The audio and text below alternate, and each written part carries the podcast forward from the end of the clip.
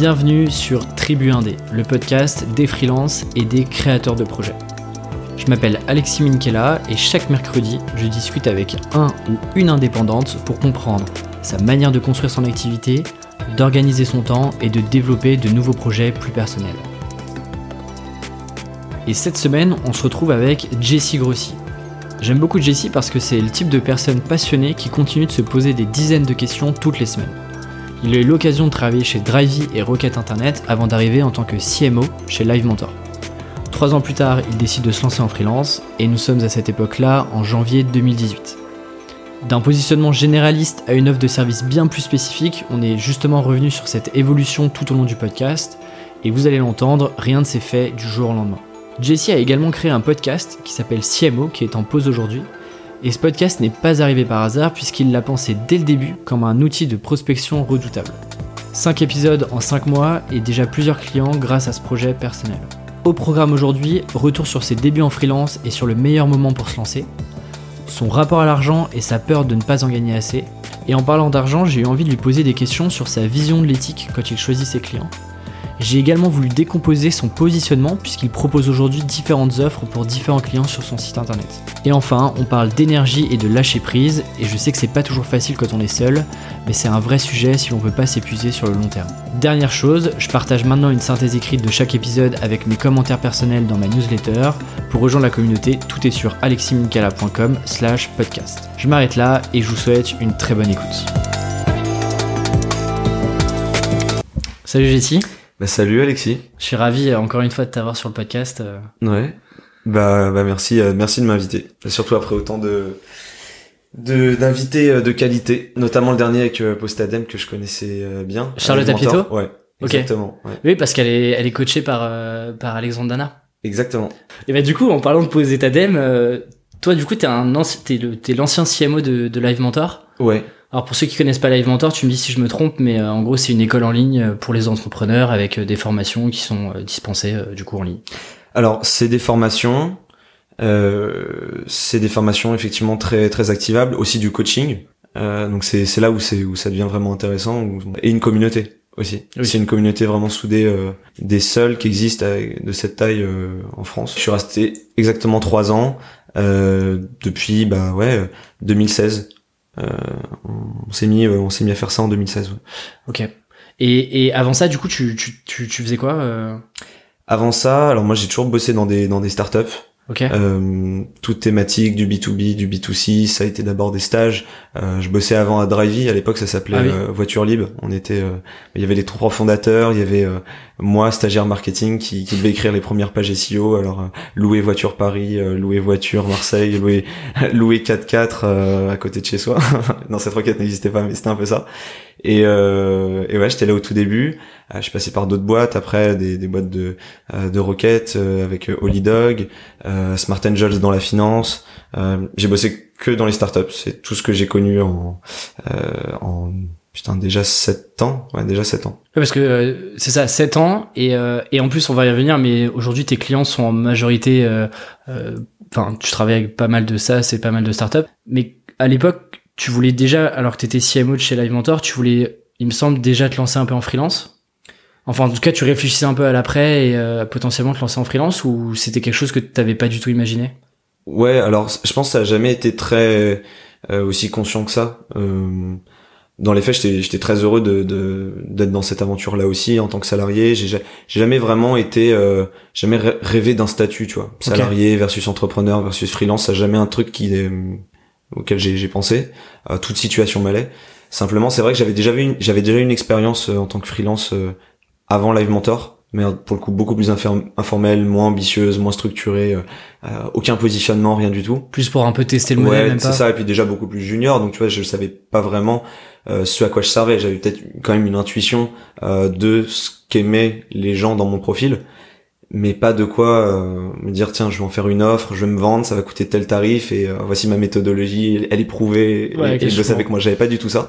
Donc c'était plus euh, par esprit de liberté au départ, ça c'était avant Live Mentor, je voulais vraiment être voilà freelance je, sais pas si c'était le début de l'auto-entreprise mais on n'était pas vraiment loin parce que moi je crois que je l'ai créé en 2000 mon auto-entreprise, je l'ai créé assez tôt, hein, je l'ai créé en 2010 au 2008 je crois ah oui par, là. dans les premiers. Ouais j'étais bah quand j'étais étudiant. Quand j'étais étudiant je voulais déjà euh, ça. Et ça m'intéressait déjà beaucoup plus que, que les études. Alors après j'ai fait j'ai fait une super école parce que c'était l'école s'appelait Sup Internet elle existe toujours d'ailleurs.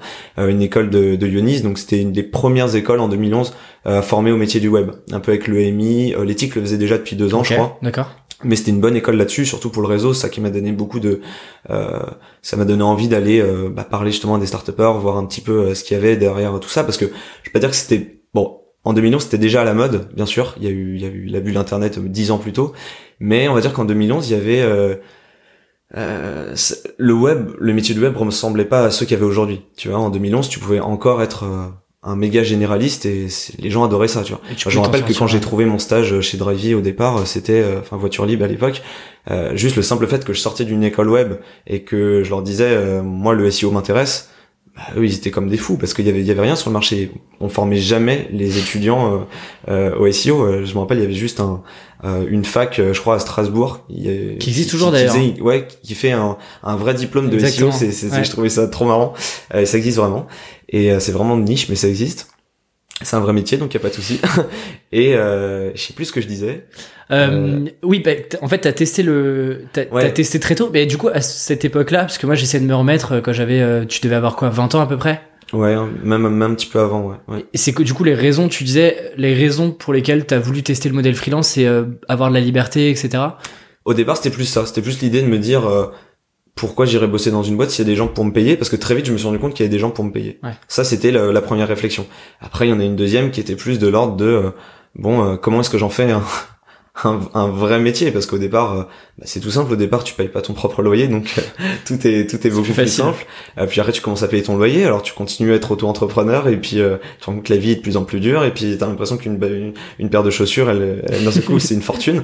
Donc bon, d'un moment, tu te dis bon, euh, je suis peut-être un peu jeune. Alors je me suis raisonné euh, là-dessus. Je me suis dit bon, euh, je suis peut-être un peu jeune. j'ai aucune idée de comment avancer efficacement en tant que freelance. De l'autre côté, des, je, reçois, je recevais déjà pas mal d'opportunités en tant que en tant que salarié dans, dans, dans, des boîtes. Souvent pour être le lead marketing junior pour le coup c'est sûr, mais dans des boîtes voilà early stage où il y avait juste pas de talent marketing, il y avait pas pas une seule recrue marketing. Donc je me suis dit voilà, je vais un peu rentrer dans ce monde-là quand même, forger une expérience. Je pense après coup que c'était une très bonne idée. Euh, sur le coup, euh, je savais pas. Sur le coup, je me disais juste bon, c'est juste le, moyen le plus efficace du jour au lendemain de doubler mon salaire et, et de bosser avec des gens. tu vois, c'est tout bête, mais juste bosser avec des gens et être dans des bureaux. Euh, donc moi, j'ai fait un peu l'inverse. un cadre, une structure. Ouais, moi j'ai fait un peu l'inverse de ce que de ce que les gens font souvent, c'est-à-dire ils, ils ils, ils foncent dans le salariat, puis après ils disent est-ce que j'aurais pas une meilleure vie en tant que freelance? Moi c'était plus, ça a été plus chaotique, il n'y a pas eu de réflexion hormis juste euh, qu'est-ce qu'il y a devant moi quoi. J'ai j'ai juste saisi les opportunités une par une, que ce soit du salariat ou du freelancing, j'étais vraiment euh, même jusqu'à un moment donné, je faisais les deux en même temps tu vois, parce que je savais pas choisir quoi. J'étais vraiment indécis quoi. Les, les deux m'allaient très bien. Je voulais juste devenir meilleur techniquement ce que je faisais et pour ça je savais pas quel était le meilleur truc à faire soit bosser dans une petite boîte, soit dans une grosse mm. boîte. Je savais rien de tout ça. Euh, simple truc que j'ai remarqué, c'est que je m'entendais bien personnellement euh, en termes de, de, culture, quoi, culturellement on va dire, euh, avec les startups. Donc après, peu importe le statut euh, juridique, j'y allais quoi. C'est marrant, je me reconnais un peu dans ce parcours où moi aussi j'ai longtemps testé, fait les deux, fait les deux en parallèle, etc. Mais j'avais ce, cette discussion avec Thomas et ça m'intéresse d'avoir ton point de vue puisque on n'était pas forcément d'accord sur, sur, sur, sur ça, sur le fait de toi, tu vois, tu t'es lancé enfin, tu t'es lancé quasiment après les études en freelance, t'as testé et tu t'es fait une réflexion que moi je me suis faite moi-même, qui est, euh, ok, je suis pas sûr d'avoir euh, d'être suffisamment bien armé, d'avoir suffisamment les bonnes compétences euh, tout de suite. Du coup, je teste en salariat. Et, et pas mal de gens ont la vision de, bah, en fait, lance-toi et tu vas apprendre un peu sur le terrain et tu vas apprendre en faisant des heures, etc. T'as as, un point de vue là-dessus sur le fait de démarrer très très tôt ou euh, plutôt se dire même si quand t'as envie de te lancer en freelance te dire ok je ronge un peu mon frein je vais je vais essayer de prendre de l'expérience euh, dans une entreprise euh, et, et, ensuite je me lancerai. Est-ce que t'as un, as, un point de vue là-dessus ou pas? Ouais j'en ai un. Je pense que le mieux effectivement c'est d'arriver. Mais c'est difficile hein, parce qu'il y a plein d'inconnus surtout quand on est jeune. Mais c'est de se dire oui effectivement où est-ce qu'il faut que j'aille pour apprendre le plus maintenant? C'est tout bête à dire mais sur, parce que parce que sur le moment tu peux pas te décider en fait t'as le plan A t'as le plan B freelancing versus salariat tu sais pas j'ai envie de dire euh, il y a beaucoup de gens qui parlent de risque tu as l'idée de se lancer en freelancing euh, et en général ces gens là quand ils parlent de risque bah, quand tu leur demandes bah, vas-y liste-moi les risques ils, bah il bégaye parce que en fait il y a rarement du risque. du risque, il y en a, si il y en a. Si t'as des, si t'as des, si t'as des dettes, euh, je sais pas, moi, si t'as, une famille, euh, euh, si t'as un peu tout ça, voilà, t'as des engagements, t'as des responsabilités, et voilà, c'est souvent lié à l'argent en réalité. Euh, c'est, ça l'oxygène quand tu fais du freelancing et autre chose d'ailleurs. Quand, quand tu vis, surtout, dans, de manière, surtout dans nos villes, dans nos villes de fou là comme Paris, donc c'est, l'argent est important, c'est une dimension importante. Toi, t'as préféré du coup te dire ok, je vais aller chercher l'expérience parce que le milieu startup te paraissait le plus. Il y a pas de, il y a pas de risque en réalité à se lancer en freelance. Après, j'ai envie de dire, si c'est trop douloureux, euh, ton activité de freelance au départ parce que parce que d'un coup t'es assommé par toutes les questions classiques. Elles sont nombreuses il y en a plein elles sont connues c'est euh, euh sentiment euh, d'illégitimité peur de manquer d'argent isolement ennui impression de pas avancer techniquement. Enfin il peut y avoir plein de choses comme ça pas de reconnaissance etc si ça tu le ressens trop longtemps que t'as l'impression que t'as pas de de porte de sortie c'est pas un problème. là tu peux prendre un job. Et ça je pense qu'il faut il faut accepter l'idée de prendre un job à ce moment-là. Il y a aucune je veux dire, on est quand même dans une économie qui est assez, euh, il se passe plein de choses. Donc au pire, tu prends un job et ça peut même être le meilleur job du monde. tu, peux aussi le lâcher trois mois après. Tu vois, personne va t'en vouloir. En fait, c'est c'est du business à la fin, tu vois. Et quand t'es junior, effectivement, tu penses pas à tout ça. Tu te dis, t'as l'impression que chaque choix est décisif, que qu'il va t'emmener. Euh, genre si tu prends ça, donc après tu vas aller là-bas. retour. Sauf que pas du tout. En fait, euh, en fait, c'est infiniment plus complexe que ça. C'est lié à des opportunités. C'est lié aussi à ce que tu vas créer sur la route. Donc j'aurais tendance à dire qu'il faut se lancer euh, si on le sent, mais si ça devient trop douloureux, aussi accepter l'idée de, de, faire autre chose. Et après, il faut pas rentrer dans une, dans une forme d'élitisme non plus, à se dire bah du coup euh, je vais prioriser euh, le risque, enfin le risque soi-disant le, le, freelancing au-dessus du salariat parce que c'est mieux. Parce que non, en fait, ça dépend. C'est aussi des phases de vie. Aujourd'hui, je fais du freelancing, demain, je trouve je suis entrepreneur ou salarié ou rentier. Quoi. ouais, en tout cas, je te le souhaite. et justement, tu parlais de toi. Je sais que quand on a discuté ensemble, tu me disais qu'au début, tu t'avais cette angoisse de justement pas gagner suffisamment d'argent. Alors, est-ce que tu le comparais du coup à ton, à, je dirais à ton revenu quand t'étais salarié, à ta situation euh, euh, quand t'étais salarié, ou t'essayais de décorréler ça? Comment comment t'expliques que t'avais, t'étais angoissé alors que moi qui te connais de l'extérieur, mm. euh, enfin à l'époque en tout cas, euh, bah je me suis dit ok, t'es un ancien CMO d'une belle boîte euh, sur Paris, t'as quand même plus de chances de réussir que d'autres, tu vois. Bah ouais, mais en fait, justement, je pense que le fait d'avoir bossé pendant 7 ans en startup, euh, en startup, ce qu'il faut bien comprendre, c'est que, parce que je sais pas s'il y a tous les gens qui écoutent ton podcast qui, qui, connaissent un peu ce monde-là, mais t'as beaucoup de gens, et que ce soit des designers, des développeurs, ou même des, des gens euh, plus des profils business, on a tous au fond un petit peu un, profil un peu d'ingénieur, et on veut tout rationaliser, tout comprendre, on veut des forecasts pour tout, on veut essayer de comprendre qu'est-ce qui va se passer si ça on le perd, et en fait on, on fait assez peu, on célèbre assez peu euh, les victoires, et on et on a peur euh, des échecs tu vois. On est vraiment euh, c'est c'est de la parano tous les instants. Et je pense ça alors je pense déjà c'est dans ma personnalité en réalité euh, au fond du fond du fond. Mais de deux de deux c'est c'est aussi mon expérience quoi. Et donc du coup moi dans, dans ma tête même encore aujourd'hui un petit peu alors je le, je le domine beaucoup plus avec les années et puis même à force de parler avec des gens euh, qui je vois n'ont pas de stress par rapport à ça euh, ils m'aident ils m'aident à aller mieux aussi c'est ces, ces rencontres là euh, mais effectivement, j'ai encore une partie de moi qui dit, voilà, si je perds tel client, euh, tout de suite dans ma tête, voilà, euh, quelqu'un, alors c'est peut-être du pessimisme, hein, peut-être, mais l'optimiste, il va dire, euh, il va dire, ah mais tu le perds, mais c'est pas grave, on va en retrouver un autre.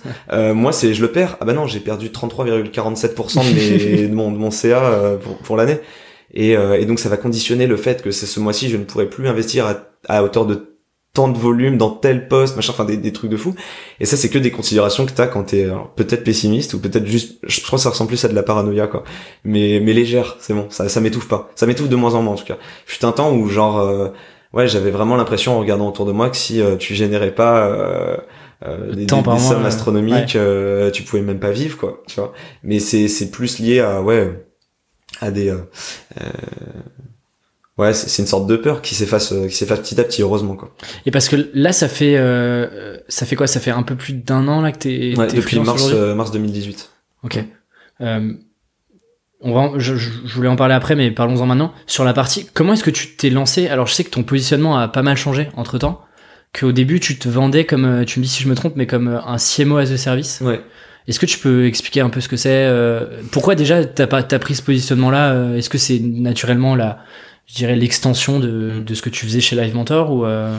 Alors juste avant euh, CMO as a service, ça c'est le terme que, que j'avais trouvé.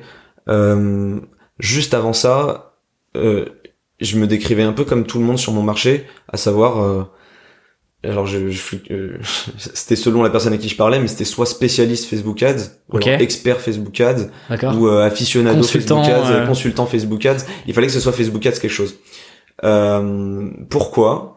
Parce que bon alors déjà j'ai fait beaucoup de Facebook Ads à Live Mentor là c'est là où j'ai vraiment fait mes armes alors en premier lieu, je pense en, en tant que CMO, j'ai beaucoup appris chez Live Mentor. En deuxième, en tant que, que, spécialiste, on va dire, on va utiliser le terme Facebook Ads. Et puis en tant que mentor aussi par ailleurs. Euh, mais donc du coup, quand je, quand je suis parti de Live Mentor, je, je me suis dit bon, qu'est-ce que je peux vendre comme comme presta? Aussi basiquement que ça euh, évidemment, il fallait que je fasse du Facebook Ads parce que c'est euh, encore aujourd'hui hein, le, le canal euh, le plus privilégié quand on fait de l'acquisition euh, at scale en, start en startup. Et puis c'est ce que tu savais faire aussi. C'est aussi ce que je savais faire. Je prenais du plaisir à ça. Je savais aussi que j'étais pas bon sur toutes les dimensions de ce, de ce job-là. Par exemple, je suis, je pense être bon en copywriting. Je suis bon sur le côté on va dire algorithmique, ce genre de choses. Par contre, sur le design, il y avait plus personne. Donc, d'un coup, tu vois, j'arrive sur le marché, j'arrive freelance et je me dis bon, je suis expert Facebook Ads, mais en même temps, qu'est-ce que ça veut dire? Euh, ça a pris des mois avant que je découvre ce que ça veut dire parce que au départ, comme je te dis, je me définissais de manière très très générique, un peu comme tout le monde sur le marché, un peu comme euh, voilà, tu vas sur Malte, tu, tapes Facebook Ads Paris, tu tombes sur un Par listing. les compétences directement et, en fait. Et, exactement. Et euh, je me mettais là-dessus. Euh, il y a quelque chose qui allait pas quand je faisais ça parce qu'en fait, bah déjà, je recevais des leads qui euh, qui m'enchantaient pas. Il y a des gens qui, qui venaient me parler, et je comprenais pas pourquoi ça avait pas l'air d'être fait pour moi. Alors pourtant, j'avais dit que j'étais chaud en Facebook Ads, donc a priori, je pouvais gérer tout le monde.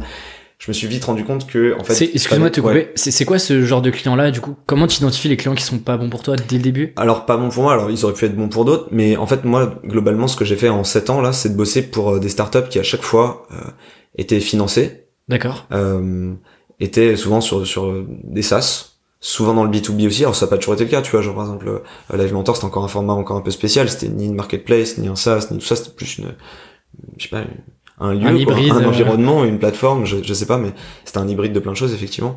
Mais j'ai globalement plus bossé, soit en tant que salarié ou, ou, stagiaire, ou même en faisant du conseil un peu de droite à gauche ou en rencontrant des gens, plus pour des SaaS. Ça c'était vraiment mon plaisir.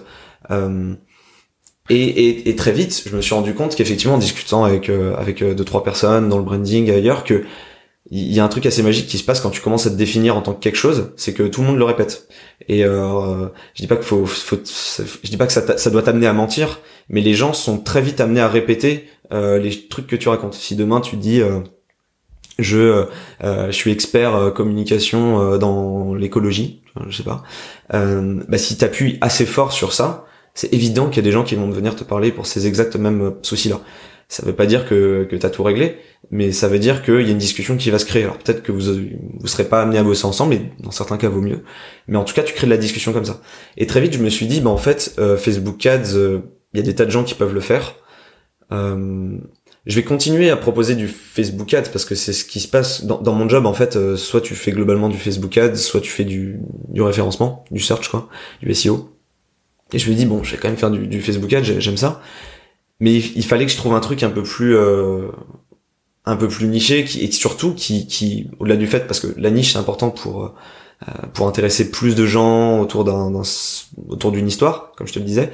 Ce qui est intéressant aussi c'est quand même sur d'un point de vue personnel se pencher ce sur ce que tu as vraiment envie de faire. Et là là-dessus il y a, y a, tout qui est bon à prendre. Euh, ton expérience ta personnalité tes valeurs, ta philosophie, ton style de vie, il faut prendre tout ça en compte, faut, faut bien le noter. D'ailleurs, je suis un peu en train de faire cet exercice-là en ce moment euh, euh, parce que c'est hyper important et je pense que c'est évolutif. Et pour le coup, ça faut vraiment le faire, je pense, dès le début quand t'es freelance, parce que j'en ai beaucoup souffert de pas l'avoir fait. Et alors aujourd'hui, tu fais comment? C'est basique, tu prends une feuille et puis. Ah ouais, c'est c'est une feuille. C'est une feuille. T'écris, t'écris tout ce que je viens de lister là. Euh, euh, et tu euh, faut pas hésiter à euh, alors à la fin faut alors pour pour connaître un peu l'exercice à la fin il faut que quand même ça se résume sur des phrases extrêmement courtes et c'est très difficile. Au départ c'est tout à fait logique aussi tu vois de d'écrire des pavés.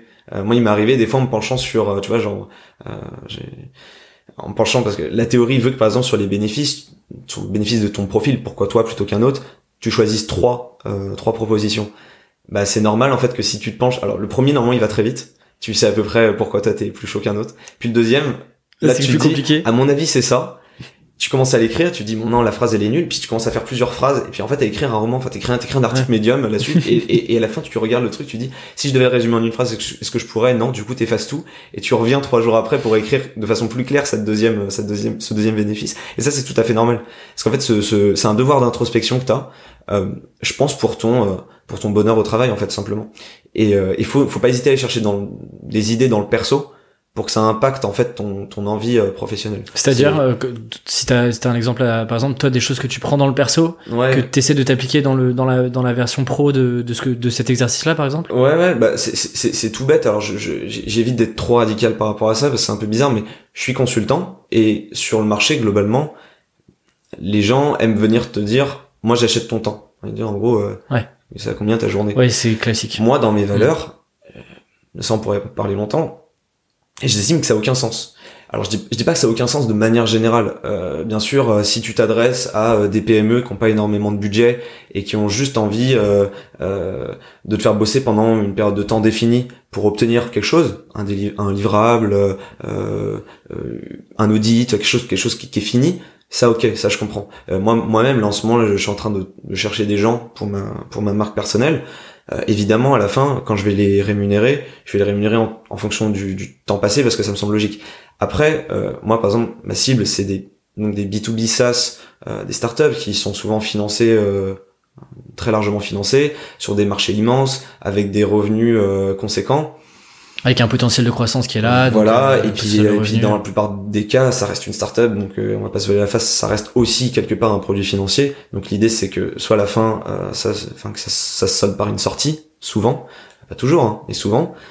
Et donc du coup, c'est la durée de vie. Alors j'ai pas, j'ai pas les stats, hein, mais je sais pas la durée de vie d'une startup d'être quoi en France 10 ans? J'avoue 7, 7 ans, 10 ans, quelque chose comme ça. Enfin, en tout cas, c'est pas très très long. Euh, enfin, eux, eux, ceux qui bossent dans une startup peuvent avoir le sentiment que ça dure très longtemps, mais c'est pas très très long. Et donc finalement, qu'est-ce que c'est quand toi, imagine tu représentes l'expertise de 50% de l'acquisition euh, d'une startup euh, à l'année? Qu'est-ce que ça représente l'idée que euh, tu vas être payé bien pour ça? Parce qu'en fait, tu vas juste être investi dans le projet et en fait, finalement, on va te payer pour pour ton pour du confort en fait, pour du, pour du premium, pour pour avoir l'idée que avec cette personne-là, on est bien, on va pouvoir avancer mmh. efficacement, mmh. on va avoir de l'impact et même si on échoue, même si ce là ce type-là, ce freelance-là n'est pas rentable, bah, c'est pas grave parce que il a l'air investi euh, et il nous vend pas juste du temps. Parce que à partir du moment où tu dis, euh, j'allais dire que ça soit décollé ton temps là. Dans exactement, parce que moi si ces mêmes clients-là me, je les facturais autant, je dis, je dirais pas que j'aurais pas envie de, de, passer du temps pour eux, mais en fait j'aurais l'impression d'être en mode un peu commodité et ça me motiverait pas parce que je me dirais bon là effectivement j'ai bossé 8 heures, ça vaut tant. Euh, mais j'ai quand même l'impression que ce truc-là, c'était, c'était un peu nul comme projet. Ça aura pas vraiment d'impact sur la croissance. Et pourtant, c'est ce que je fais de la croissance. Et de l'autre côté, j'aurai aussi des projets de vraiment une demi-heure hmm. qui aura un impact maximal. Et là, pareil, je serais, je serais obligé de me solder. Il y aura un problème dans la relation. Donc, je dis pas que, je dis pas que l'argent doit me revenir plus euh, qu'à eux, mais il y a, y a quand même ce besoin de se dire, voilà, euh, pour un projet ambitieux, et une startup c'est forcément ambitieux, sinon c'est pas une startup. C'est le principe d'une startup, c'est que ça explose. Euh, dans le bon sens du terme C'est dans le bon sens du terme, voilà, euh, ça, ça, ça, monte, to the moon. Euh, si on veut qu'il y ait ce phénomène-là, alors il vaut mieux éviter d'être radin sur sur certaines mm. choses. T'as le droit d'être radin sur plein de choses, mais sur les sujets qui sont importants pour toi, si t'as pas par exemple l'expertise en interne, si t'as besoin de de challenger un existant, si t'as juste besoin envie, même même rendre la vie plus facile de ton CMO ou d'un lead marketing junior, euh, D'avoir un avis juste externe euh, qui a. Bah, des fois, ça peut avoir le coup, tu vois, et c'est pas obligé de durer deux ans, trois ans, tu vois. Euh... Et je m'inscris là-dedans, donc du coup. Ouais, c'est super intéressant, et je, et je pense que j'ai envie qu'on parle vraiment de, de, la façon dont tu dont tu factures, dont tu as changé aussi ton modèle de, de financement là-dessus. Juste avant, sur la, du coup, si je, je reviens sur la partie positionnement, donc en gros, tu commences en vendant ta compétence comme 80%, 90% des freelances aujourd'hui. Et à quel moment, du coup, tu te dis, ok, euh, en fait, euh, j'arrive, j'ai du mal à me différencier potentiellement des gens, d'autres personnes, et je bascule sur, euh, je me vends comme un CMO. Enfin, tu le vendais vraiment comme ça, tu le pitchais en mode, je suis un CMO as a service. Ouais. avec je me... alors je sais pas si c'est toujours le cas et mais ben, et ben c'est tout bête alors moi je, je suis peut-être dans la vie je suis quand même un je bosse pas mal, je suis vachement investi, je, reprends rarement de pause, mais alors il y a, justement c'est peut-être à cause de tout ça, mais j'ai beaucoup de mal des fois à prendre du recul. Et là en général ce qui m'aide c'est euh, c'est des sortes de mentors. Enfin je sais pas si, enfin j'en ai, j'en ai, j'en ai aussi des, des mentors. Euh, je sais même pas s'ils savent qu'ils sont des mentors pour moi. Euh, mais il y a des gens comme ça que je respecte et en général quand quand je vais mal, voilà, quand je vais mal professionnellement, euh, je vais les voir et euh, et ça va beaucoup mieux parce qu'ils mettent le doigt sur en général je connais je connais je sais qui allait parler dans ce genre de cas. On a tous des gens comme ça. Euh, des fois c'est même des fois c'est la famille ou genre euh, alors moi moins la famille mais ça peut aussi. Des fois c'est juste un ami ou euh, même j'ai un pote dans le BTP voilà des fois euh, rien à voir avec les startups mais je je, je bois un verre avec lui je, je, lui parle de mon histoire pendant une demi-heure en parlant à toute vitesse. J'ai l'air complètement affolé. Il me dit non mais c'est juste ça. Tiens fais ça tu vois ça ira mieux. Et en général ça paraît comme une évidence. Et t'as besoin de ça aussi et, euh... et du coup, euh, donc tu vas, tu, tu t'es entouré aussi de mentors et en tout cas, t'as as changé ce, ce positionnement entre guillemets. Exactement. Et à un moment donné, j'allais mal sur cette, euh, sur ce positionnement donc de expert Facebook Ads jusqu'au moment où, bah pareil, mon, mon mentor c'était lui aussi, c'était Alexandre Dana. Euh. Pour pour ce, pour cette histoire-là. Il est souvent cité sur le podcast. Ouais, mais, il me dit, mais écoute, là tu, tu me parles de plein de trucs, mais en fait le vrai sujet c'est que t'as été CMO t'as investi beaucoup euh, chez chez nous euh, sur du Facebook Ads, tu l'as fait ailleurs. Ta vraie expertise, elle est pas dans euh, l'idée de setup des campagnes Facebook Ads pour les gens. Elle est plus aller voir des gens qui se sont vraiment torturés eux-mêmes sur Facebook Ads sans ce niveau d'expertise là. Et t'es là soit pour les faire monter en compétences très vite, les aiguiller, soit juste être là avec eux pour affronter affronter ce qui se passe parce que c'est jamais il y a jamais de silver bullet dans ce qu'on fait c'est jamais euh, t'appliques ça et ça marche. Euh, non. C'est plus euh, euh, on est plus l'expérimentation tu voilà, on est plus des on est plus des je sais pas des, des pirates ou des sapeurs pompiers mais on est on est là on est là on doit être là. On doit être au, service d'une d'une croissance et être là quand ça va mal être là aussi quand ça va bien. Et il me dit mais c'est ça ton vrai truc. Ton vrai truc c'est que tu dois accepter l'idée que t'es sur ça c'est toi c'est ton profil c'est aussi ce que t'aimes. Il m'a bien fait acter sur le fait que c'est ce que j'aimais faire et euh, c'est là aussi où j'efface la concurrence. Je dis pas qu'il y a personne euh, en, phase, euh, en concurrence. Non, mais ton positionnement est quand même. Mais mon positionnement est plus clair et plus assumé, on comprend mieux. Euh, et à l'inverse, t'as des gens qui, et en fait, la vraie différence, là où je veux en venir, c'est que euh, ce que j'aime, c'est bosser pour des boîtes qui sont en croissance. C'est aussi simple que ça. Là où en fait, quand je disais que j'étais juste expert Facebook Ads, bah j'avais tout. J'avais parfois avec de la chance des gens en croissance, des fois euh, des gens euh, au stade de, de traction et parfois même au stade d'idée tu vois ou de projet ou même d'envie de, de faire quelque chose. Et, euh, et ça c'était ça qui me créait une charge mentale terrible qui était incohérente avec mon projet. Et il était temps que je commence à dire voilà je fais autre chose. C'est pour ça que j'ai choisi ce terme de CMO the service parce que je me suis dit en fait le seul truc que j'aime bien faire en fait au quotidien le seul truc mais le gros truc qui drive mes journées c'est pas de faire du Facebook Ads. Ça c'est un prétexte. Si demain faut faire du Snapchat Ads je le fais aussi. C'est plus et d'ailleurs, je pensais, ça, c'est un truc pour tous les marketeurs, c'est qu'il faut accepter de s'adapter. Alors, il y a un truc dans ton profil qui fait que tu vas être mieux en design, en écriture, euh, en psychologie, tout ce que tu veux, mais il faut, quand même s'adapter. Et en vrai, moi, ce qui me plaisait, c'était plus au quotidien, et c'est ce que je vis aujourd'hui de plus en plus, c'est ça qui, qui fait que j'ai envie de m'accrocher, c'est que j'ai des discussions ultra techniques, ultra pointues, et ultra custom avec mes clients, qui ont à peu près le même niveau que moi, si ce n'est des fois meilleur. Euh, et c'est ça euh, qui est intéressant dans mon activité, c'est que je suis dans une discussion, je suis dans un échange, on bosse ensemble. Et, euh, et j'applique clairement pas ce que certains m'ont dit pendant beaucoup de temps, même avant que je sois freelance, à savoir le freelance, c'est un prestataire de service, c'est quasiment unidirectionnel, il va donner le savoir vers le bas, comme mmh. ça, c'est comme si il y avait des espèces d'experts.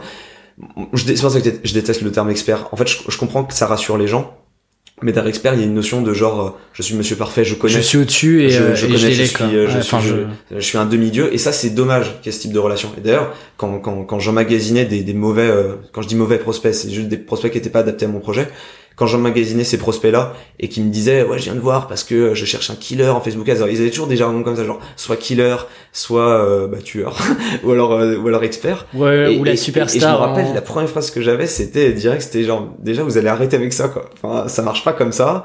Euh, à la limite tu peux peut-être avoir des experts e-commerce ou alors SaaS. Euh, voilà ça à la limite je suis plus ouvert à l'idée que ça existe mais des experts Facebook Ads euh, non, moi si tu me fais bosser sur un e-commerce aujourd'hui, euh, t'as perdu ton argent. Tu vois je, je le sais, j'ai déjà essayé, c'est ça, j'y arrive pas.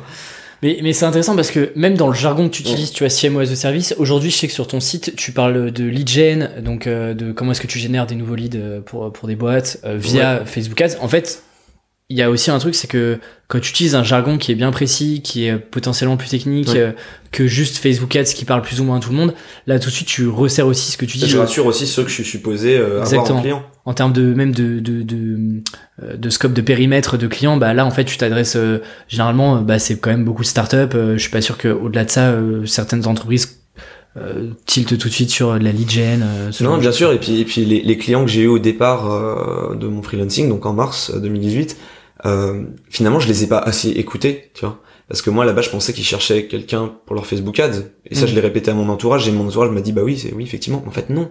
En fait, non. J'ai, je me suis, j'ai juste confirmé cette pensée-là. Mais en fait, ils cherchaient pas du tout ça. Ils cherchaient quelqu'un qui a dépensé suffisamment sur Facebook Ads pendant pas mal de temps pour voir euh, si ça allait avoir un, un intérêt pour leur propre croissance. Et en fait, Facebook Ads, une fois plus, c'était juste un prétexte. Et ça, tu le découvres euh, comment? En discutant avec eux? Euh, Non. Euh, alors c'est un peu bizarre, mais c'est avec le temps et avec de la souffrance. C'est-à-dire qu'en fait, quand tu te lèves le matin et que tu te dis, euh, il y a une trop grande partie de ma journée euh, qui ne m'apporte pas de plaisir. Ouais. Et ben là, tu commences à te. Alors moi, première étape déjà, c'est de me, de me, mettre sous la couette et quasiment de pleurer. Sais, je, je comprends pas pourquoi je me suis mis en freelance, ça devrait être que du plaisir. Puis la deuxième étape, comme je disais, c'est d'aller voir les personnes qui vont me mentorer à ce moment-là. Et euh, et de et en gros de tu vas voir ces personnes là et euh, et c'est elles qui t'aiguillent aussi là-dessus à, à, en te forçant entre guillemets à tester euh, un autre positionnement mais par exemple tu discutes pas avec tes clients euh, tu vois tu dis comment est-ce que tu, passes du shift où où tu penses que tes clients ont besoin d'ads ouais. de Facebook ads à des clients en fait ont plus besoin de quelqu'un qui a d'un pilier bah. sur lequel compter non bah sur je pense que c'est juste le moment en fait ils te le ils te le répètent en fait tes clients au bout d'un moment tu vois faut juste les entendre, quoi. Euh, ouais, ils, te le répètent, ils te disent que euh, euh, ils aimeraient bien, par exemple, avoir un, contact avec quelqu'un dans une de tes expériences précédentes. En fait, ils sont plus intéressés par ton profil, par ton expérience, par ton réseau, euh, par les intuitions que tu as sur les choses, sur les campagnes qu'on pourrait lancer, que par mon savoir. Ça, le savoir, ils s'en foutent, ils savent très bien qu'ils peuvent le trouver ailleurs, même chez eux, en fait. S'ils se donnaient le temps d'avoir ce savoir-là, ils l'auraient. Donc finalement, c'est c'est c'est un profil qu'ils vont chercher. Et c'est ça que j'ai, c'est ça que j'ai, j'ai bossé. Et pendant plein de temps, je te dis au départ, euh, euh, il y a des choses qui allaient pas. Je comprenais pas que c'était ça, tu vois. Il fallait vite que je sorte de ce positionnement trop générique mm. pour euh, me reconnecter en fait à ce qui devait être mon projet.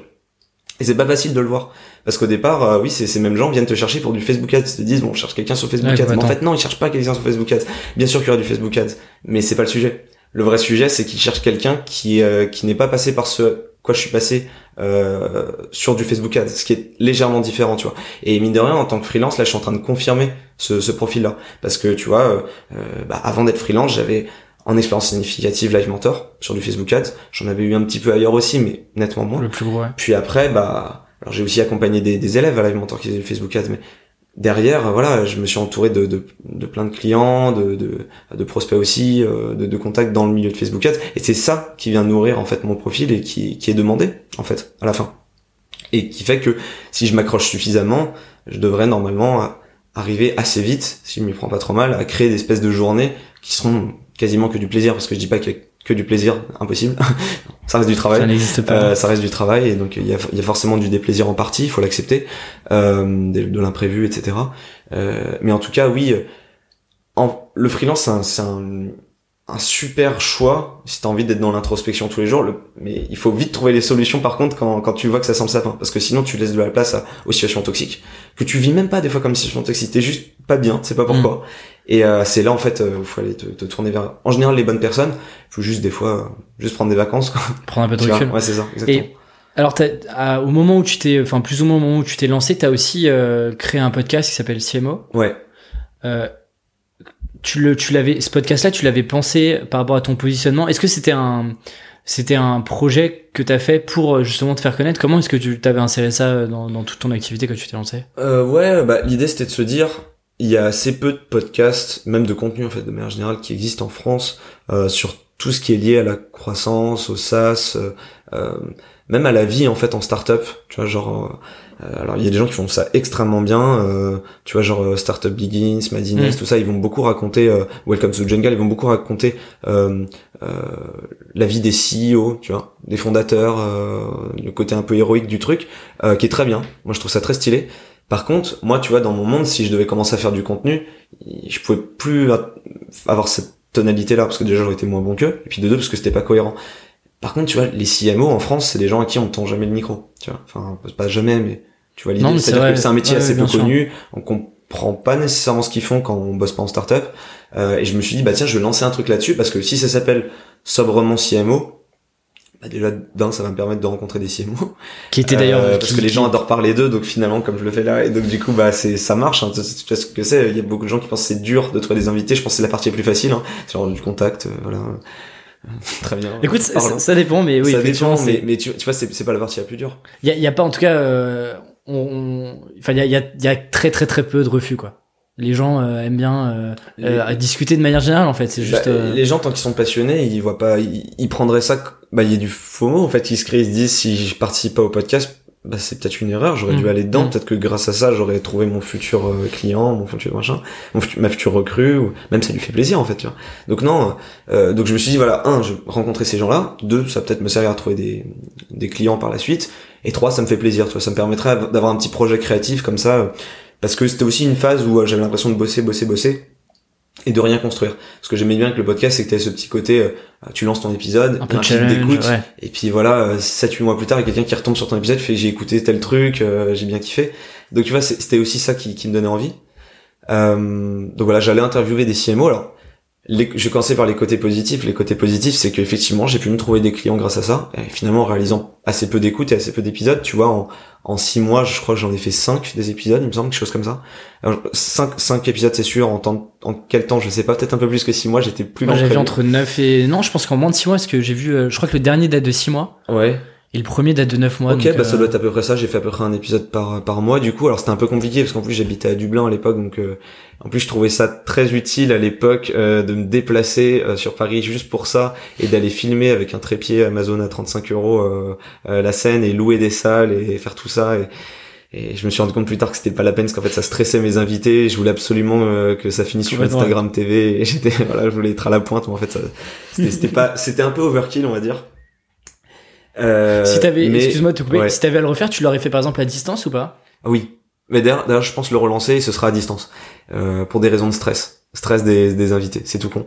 Euh, je pourrais y revenir, mais les... Euh, ouais, il y a effectivement... Bah, en fait, quand on, quand on invitait... Enfin, moi en tout cas dans ma niche, quand on invité euh, est chez lui ou au travail, mais en fait il est dans sa zone de confort, il a pas l'impression d'être euh, d'être envahi en fait par euh, par le mec qui l'interview. Alors là, je t'avoue, on est on est chez moi. Du coup, j'espère que t'es quand même en zone de confort. C'est pas pareil. c'est pas pareil. C'est un c'est un podcast sur le freelance. On est un peu dans l'introspection. Tu vois, c'est c'est c'est cool aussi. C'est j'adore ça. C'est ça ça sort du côté technique. Mais justement, quand t'interviews quelqu'un sur la technique, tu vois, genre comment tu recrutes quelqu'un. Euh, parle-moi de ta campagne. Parle-moi de ton coût d'acquisition, machin. Parle-moi de la, mm, meilleure mm, campagne que t'as faite. Mm c'est trop stressant, il, il s'en rappelle même plus, tu vois, genre, tu, tu le déstabilises. Et puis il met en jeu euh, sa boîte plus que sa personne exactement, aussi. Donc, euh... Exactement. Donc du coup, c'est un moment trop professionnel et quand tu fais du pro, il vaut mieux justement se le faire à la cool et pas essayer de, de, de trop en faire, tu vois, de mettre trop d'artifice. Et donc du coup, ouais, je le faisais euh, en physique, dans une salle que je connaissais pas et qui connaissait pas, ou elle. Euh, voilà, c'était du, du faux professionnalisme, tiens, genre. Et, et maintenant, je me dis, bah, en fait, si je devais le relancer, ce truc-là. Parce que pourquoi tu l'as arrêté, du coup euh bah Justement, parce qu'en fait, j'avais, je me suis dit, bon, je vais lancer un podcast, comment on fait un podcast euh, j'ai lu un peu les, les, bonnes pratiques. En général, moi, quand je dis bonnes pratiques, j'aime bien faire l'inverse parce que tout de suite, ça me semble très très lourd. T'as des gens qui disent, faut investir dans tel micro, euh, tel euh, tel panneau lumineux là enfin c'est des trucs qui projecteurs oui, oui, les, euh, les grosses lumières il faut tel matos il faut interviewer de telle manière il faut prévenir euh, un quart d'heure avant machin que truc chouette il faut il faut préparer le café enfin je lisais de ces trucs là je me disais bon c'est pas fait pour moi je vais te, tenir rien de tout ça donc je vais y aller euh, n'importe comment je vais contacter plein de gens. J'ai réussi à avoir des, des super euh, des super super interviewés même des personnalités trop drôles. Il y en a un où je bois du vin avec avec Star of Service donc c'était assez rigolo. Donc Ouais, euh, si je devais le refaire, ouais, je le ferais, euh, je le ferais plus en mode détente parce que justement, en fait, ce que je voulais défendre dans ce podcast-là, c'était le côté euh, ultra technique de nos métiers pour montrer justement le fait que moi, je suis quelqu'un d'ultra technique et c'est c'est mon profil. Je suis comme ça. Je suis pas un, pour le coup, je suis plus proche d'un expert que euh, que euh, d'un d'un politicien, tu vois. Genre ça, ça m'intéresse pas l'idée de euh, de trop driver les projets. J'attends vraiment qu'il y ait une discussion avec une fusion limite, tu vois, avec mon client et qu'on puisse bosser comme ça. Parce que sinon, en fait, je trouve que chaque partie est paralysée. Et du coup, beaucoup plus dans l'opérationnel, plus que dans le, la réflexion, la stratégie. Exactement. Donc c'est un peu bizarre, mais je suis j'aime bosser de manière chaotique et je pense qu'on peut bosser de manière chaotique assez longtemps. Euh, ça c'est un truc euh, sur lequel euh, j'appuie énormément parce qu'en fait j'ai remarqué qu'il se passait pas grand chose si on essayait de trop organiser tu vois. C'est marrant moi j'ai j'ai cette phobie de que ça soit trop le trop justement non, mais trop il, le bazar il faut, il faut des lignes directrices tu vois. C'est bien d'avoir un Trello d'avoir un Asana où tu vas aller tu vas aller stocker l'information et un endroit voilà où on peut tous se référer pour avancer. Mais en fait les gens ont tendance à utiliser ces outils comme quelque chose d'un comme un outil de recherche de processisation des, des chantiers qui sont absolument pas à processiser. Oui, je comprends ce que tu veux dire. Euh... Où tu surprocesses, tu, tu passes beaucoup de temps à, à, à, vouloir mettre des process un peu partout, alors que parfois en fait on pourrait aller beaucoup plus vite avec euh, je sais pas un coup de fil ou. C'est ça. Euh, je donne un exemple tout simple. Par exemple, moi, euh, mon métier c'est dans, dans les grandes lignes, dans un process normal, voilà, 80% de mon temps c'est quand même des pubs. Voilà, c'est faire des pubs et dans des pubs, t'as du design, donc des images ou des vidéos, et t'as de l'écriture. C'est principalement ça, il y a d'autres choses, mais voilà. En général, celui qui s'occupe du Facebook Ads, à moins que tu aies trouvé le mouton à cinq pattes, va avoir du mal à faire l'aspect stratégique, opérationnel, euh, communiquer les résultats, faire le design, faire la copie. C'est très compliqué de faire ça tout seul, même en termes d'inspiration. C'est c'est pas la peine de de chercher, tu vois, à dire euh, par exemple ouais là c'est bon on a trouvé un process parce que euh, euh, là sur la première pub qu'on a fait euh, c'était A qui a fait l'écriture B qui a fait le design et C qui a fait qui a fait la mise en opération. C'est bon on a trouvé notre process maintenant c'est que ça. Parce que c'est pas vrai. Tu vas faire trois quatre fois. Et la cinquième fois on va se rendre compte qu'en fait c'était A qui devait tout faire parce que là à ce moment-là c'était mieux. soit parce que B était parti en vacances ou juste parce que A en fait s'avère être meilleur que B sur sa propre partie et c'est pas grave tu vois. Et, et je pense que bon c'est un autre sujet encore mais l'ego joue un rôle incroyable là-dedans tu vois genre sur euh, justement comment on se processise comment on avance comment on communique. quand tu, tu te places en tant que freelance et donc euh, comme quelqu'un de un peu de mm. partenaire et d'externe à, l'entreprise? Euh, ouais mais en fait c'est c'est ton ego que tu dois gérer en tant que freelance. Accepter qu'en fait euh, ça se trouve il y a une partie opérationnelle qui est pas faite pour toi tu vois. Même si t'as envie, de tout gérer. Et, et pareil pour tes clients en fait. Il y a pas on, on, reste tous des humains tu vois. Avec avec des compétences, avec des envies, euh, avec une bande passante, euh, euh, avec un niveau d'énergie, tu vois. et puis après, bah, des fois, les, les, les humains, ils, ils s'aiment, des fois, ils se détestent, et donc du coup, ça crée des, des conflits, ou alors au contraire, des espèces d'osmose comme ça, où on a vraiment envie de, de, de, de, tous foncer ensemble dans la même direction. Mais tout ça, ça à prendre en compte. Et tout ça, pour moi, c'est là pour basculer, faire, faire bousculer en fait le, les process et il en faut il en faut pas trop. Pas trop. Faut faut des grandes lignes directrices mais faut pas faut pas être en mode nazi sur sur les process parce qu'en fait ça marche que très rarement. Et et ça quand ça marche c'est juste que tu es en face d'une machine qui a fait ses preuves. Parce qu'en fait déjà c'est pas ce qui est réclamé dans mon job. L'adaptabilité est beaucoup plus importante que l'industrialisation. Mhm. et donc le chaos euh, doit doit prendre le dessus sur euh, l'ordre et puis, euh, et, puis même, enfin en fait, euh, je trouve qu'on en fait beaucoup avec les process. En réalité, c'est qu'on a tous un cerveau, on arrive à stocker des informations, et, et euh, si j'arrive à le faire avec avec trois quatre clients, je pense que mes clients peuvent le faire avec avec en étant dans une seule boîte, tu vois. Donc ça c'est quand même important. Et justement, sur tes clients, alors je sais pas, c'est quelque chose qui m'a intéressé. Pareil, j'ai vu ça sur ton site où tu avais différents entre guillemets différents niveaux d'offres. Est-ce que je me pose la question déjà, est-ce que c'est des offres, ces offres-là sont euh, opérationnellement très différentes? Ou, elles, ou euh, c'est plus euh, une sorte de, je dirais, marketing pour adresser différentes cibles à différents niveaux mmh. Comment est-ce que déjà comment est-ce que tu as créé ces offres-là et comment est-ce que tu les traduis Bonne question, mais effectivement j'ai plusieurs offres. Peut-être que ouais, tu peux en parler, peut-être rapidement les deux trois offres. Bah en fait j'en avais surtout, j'en avais isolé quatre. Dans les faits J'en ai très vite gardé que deux. Alors les quatre à la base c'était euh, en fait intervenir au niveau de la, de la du cycle de vie en fait d'une startup. Donc euh, soit intervenir quand elles sont euh, at scale, donc là bah, globalement le, le modèle n'est plus approuvé, juste on fonce. Et là peut-être les, pour le coup les process sont intéressants parce que des fois t'as des machines de contenu, t'as des machines de pub, mm. on connaît les process, on sait ce qui marche et donc voilà. intervenir là-dedans. Mais en réalité j'ai jamais vraiment bossé dans ce genre de boîte. Là je te parle de boîtes comme Mailchimp, Typeform, tu vois des, des, des boîtes qui, sont, déjà très très bien structurées. Quoi. Exactement. Mm. donc t'as ça. D'accord t'as les boîtes en plus en croissance, donc c'est peut-être le stade euh, juste avant. Là, c'est euh, la boîte, elle grandit, elle grandit, elle grandit. Alors des fois, c'est une croissance qui est très saine parce qu'ils ont, euh, ils sont, ils adressent un marché de la bonne manière. Des fois, la croissance est un peu plus malsaine ou des fois, c'est juste n'importe quoi. Mais il y a ce stade-là. Ça, c'est le stade que je connais le plus. C'est là où j'ai le plus bossé dans ma vie. Donc j'ai, je, je, je, sais comment leur parler, je sais comment bosser avec eux, je sais ce qu'on doit faire, pas faire. Je, je connais le mindset c'est là-dedans aussi où je prends du plaisir. là aussi, les gens me, me reconnaissent, savent que je, je peux faire l'affaire. Après, t'as aussi l'étape d'avant, donc plus les boîtes en, en traction. Euh, là, c'est plus euh, bon, euh, soit il y a déjà une levée de fonds, soit pas, parce que soit ils ont pas envie, soit parce qu'ils sont en passe de le faire justement. Et là, en général, t'as as, d'autres profils. si en croissance, t'avais des, des CMO et des gens avec un peu d'expérience dans, dans, le domaine, et puis souvent une équipe croissance ou une équipe qui commençait déjà à structurer. Ouais. Là, en traction, t'as rarement quelqu'un. Des fois, t'as personne. Des fois, c'est encore le CEO qui gère. Des fois, c'est un, un lead marketing junior, ou des fois, voilà, deux personnes. Mais souvent, voilà, souvent junior. Alors l'avantage de ces ce stade-là, c'est que c'est des gens, euh, ils vont te surprendre quand tu bosses avec eux de d'énergie, de, volonté. C'est des gens qui vont souvent aller bosser 10-12 euh, heures par jour. C'est des gros tarés. Euh, ils sont, ils, ils voient tout passer. Ils sont au courant de tous les trucs les plus hype et tout ça. Ils sont jeunes. Et c'est bien marrant. Tout ils ont faim, quoi. Voilà. Problème de ces gens-là, c'est que bah forcément le downside du, je suis pas non plus ultra senior, hein, j'ai que 7 ans d'expérience, mais dans le web c'est déjà pas mal. Euh, et ben voilà, ces gens-là, ils ont aussi besoin peut-être d'être un peu cadrés, savoir comment ils abordent leur journée.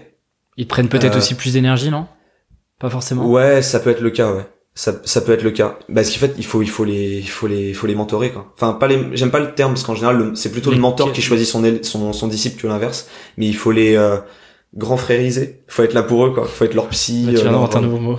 Leur psy, leur grand frère, euh, parce que le grand frère, faut être tout ça ça prend plus d'énergie. Il y a aussi du plaisir là-dedans parce que t'as vraiment l'impression d'avoir pour le coup un impact euh, euh, que tu peux matérialiser. Humain, quoi. Enfin, t'es plus dans l'humain que euh, en croissance où finalement bah on t'attend plus sur ton niveau d'expertise pour le coup, tu vois, sur le côté technique. Moi j'aime ces deux cases là. Il y avait aussi euh, le la case zéro où il y a pas d'équipe. Où là où là il y y a, rien et là faut plus. Euh, alors au début, je pensais que c'était c'était justement mettre le pied à l'étrier, créer des créer des campagnes Facebook Ads pour ces gens-là pour qu'ils puissent aller tester leurs idées, etc dans les faits, souvent, il y a encore du travail de prééducation qui est de dire euh, limite, hein, euh, euh, oui, il faut aller sur Facebook Ads, non, les jeunes n'ont pas déserté ce réseau social, etc.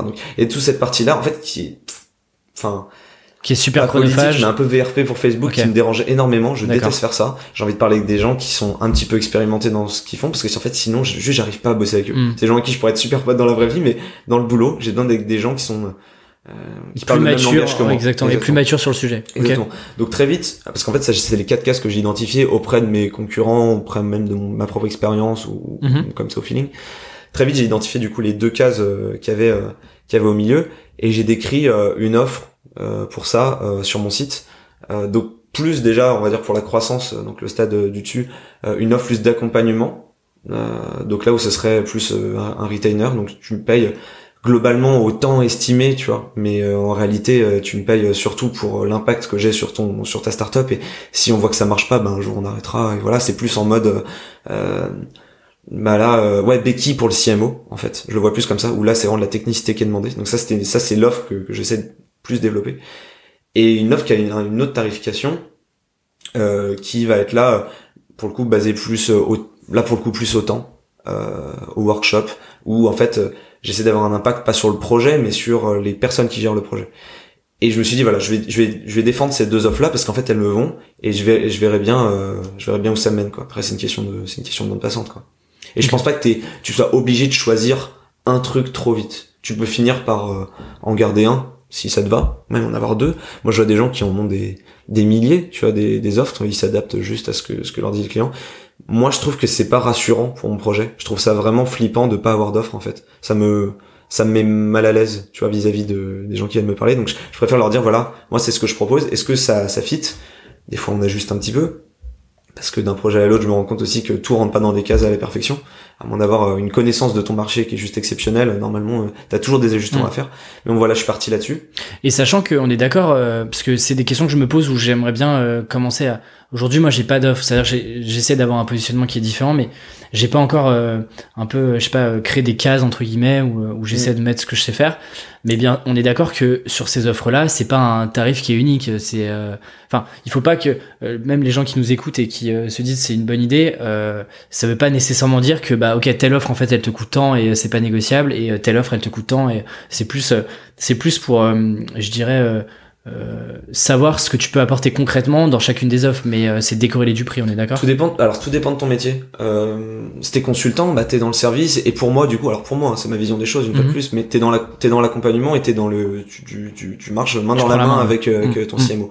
Et donc là, je pense que le tarif n'a plus aucun sens. Enfin, c'est-à-dire que d'autant plus euh, au vu du segment que, que auquel je m'adresse. Du coup, si ça n'a aucun sens, bah essayons d'établir grossièrement un prix qui est ok pour les deux parties euh, à payer au mois et, et, on avance, on avance ensemble. Et là, du coup, bah ça laisse place à la négociation comme toujours. Hein, mais euh, mais qu'est-ce que ça veut dire Là, on retombe sur un autre débat, mais qu'est-ce que ça veut dire que que que, que cet expert en AdWords vaut 1500 euh, euros par mois ou 3000 ou 5000 mais en fait on n'en sait rien c'est juste une question de ressenti pour les deux parties est-ce que euh, le prestataire de service se sent à l'aise avec ce tarif là est-ce qu'il a pas l'impression d'être trop payé ou pas assez euh, les deux sont toxiques et pareil pour le client est-ce qu'il a l'impression de d'en avoir pour son argent soit soit c'est rentable ça c'est assez classique mais c'est pas forcément le cas tu vois t'as des startups ils cherchent pas nécessairement la rentabilité ils veulent surtout avoir euh, le sentiment qu'ils sont avec la bonne personne et que euh, face à l'adversité face euh, genre aux obstacles qui vont se qui vont avoir peut-être dans je sais pas dans huit mois est-ce que ils auront eu la bonne idée huit mois plus tôt d'avoir pris la bonne personne qui est mm. peut-être un peu cher mais qui va leur faire passer cet obstacle avec brio là où quelqu'un qui leur aurait fait payer au lance-pierre n'aurait aurait disparu quoi euh, donc oui, euh, c'est, ça dépend. Par exemple, voilà, moi là, je quand le prix est, alors, soit t'es dans dans le conseil et pour moi, donc du coup, c'est euh, ça peut se faire comme ça, ou alors oui, si tu vends du produit fini, imaginons tu vends un article, ça peut être ok aussi de te dire voilà le prix est le prix est de temps quoi. Alors sur les articles c'est compliqué parce qu'après tu auras mm. plein de variables. Euh, tu auras plein de facteurs. Ça va être euh, bah, la longueur du texte euh, la spécialisation euh, la, niche quoi. Ce qui ça demande de l'expertise euh, la tonalité le nombre d'allers-retours. Enfin il peut y avoir tellement de choses. Enfin la vitesse avec laquelle on veut terminer le projet. Enfin c'est un débat sans fin. Par contre c'est bien d'aller créer une offre quand même autour de ça. Euh, ça c'est vraiment là là-dessus il y a vraiment pas de règle c'est aussi lié je pense à tes à tes valeurs et à ton degré d'acceptation aussi de ce que t'attends d'un projet, tu vois. Genre euh, si euh, si toi t'es ok avec l'idée que euh, t'as aucune idée de combien ça vaut ton truc, mais à la fin du mois t'es content de voir le CA que t'as généré pour le travail que t'as fourni, bah en fait c'est que ça va, tu vois. Euh, maintenant, t'as l'impression que tu te fais entuber parce que les, ce que tu produis ne, est réutilisé derrière et fait beaucoup d'argent et, et, peut-être qu'il est temps d'augmenter tes prix, peut-être, tu vois, peut-être.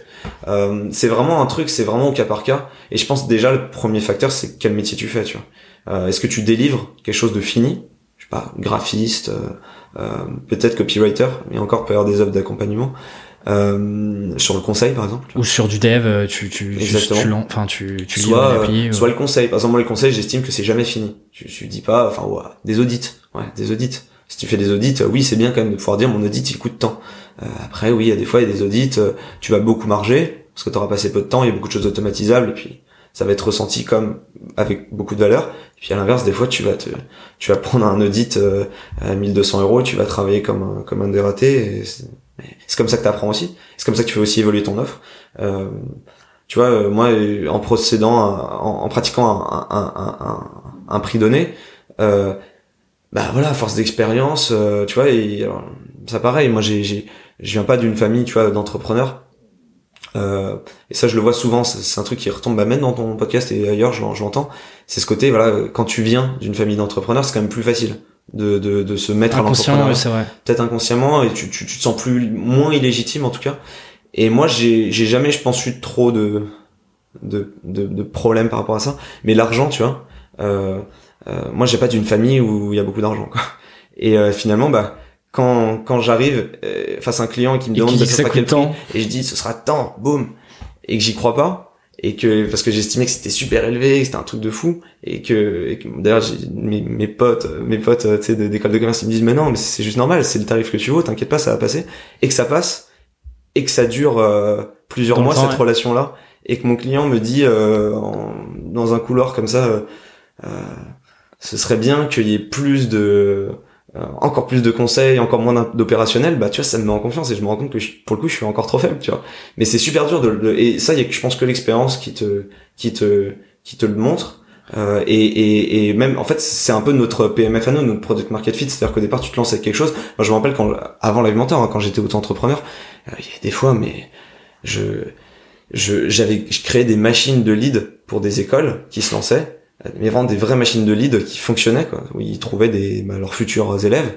Voilà, je vendais cette machine-là à 500, 400 euros, tu vois. Euh, à l'époque, je trouvais que c'était cool par rapport à ce que je fournissais, parce que 400, 500 euros, euh, je regardais combien ça faisait de kebab, de kebab et j'étais content. Si, je reviens à la transition, elle est parfaite avec le, le, prochain sujet sur la partie un peu quotidien. où tu juste pour terminer sur cette partie là où, où tu dis typiquement sur euh, côté sur de l'accompagnement tu dis voilà ça coûte à peu près tant au mois mm. Est-ce que tu t'engages pas par exemple sur euh, bah voilà euh, euh, moi je serai disponible je sais pas tous les mardis moi je peux répondre à vos questions ou ou c'est quelque chose de en fait comment tu définis le temps que tu vas passer aussi est-ce que déjà comment tu prévois et comment est-ce que tu définis le, temps avec tes clients le prix le prix que je fixe que je fixe c'est quand même indexé sur le temps estimé parce que D'accord. en fait au début je te disais que moi le, temps c'était pas possible de, de me payer là-dessus alors, euh, ce que j'annonce à mon client, c'est pas du temps. Euh, parce que euh, je trouve que ça a aucun sens. Genre de dire que tu vas m'acheter pour du temps, je trouve ça... Mm, mm. En fait, à la, à la fin de la fin de la fin, t'es quand même... Toi, de ton côté, t'es obligé de le faire comme ça. Lui, ce qu'il veut, c'est du temps que je vais allouer pour être payé. De toute façon, ça, on est d'accord. À la fin de la fin, ce sera ça. Que tu fasses de l'abonnement, que tu fasses du temps, que tu fasses de la performance, euh, que j'en sais rien. tu peux avoir plein, plein, plein, plein, de modèles. Faut bien travailler pour gagner de l'argent. Voilà, tu vas, tu vas, tu vas mettre du temps. Euh, maintenant, voilà, mon, client, je lui dis, voilà, je vais travailler en moyenne, euh, dans mon métier, par exemple, ça va être deux heures en moyenne par jour, du lundi au vendredi.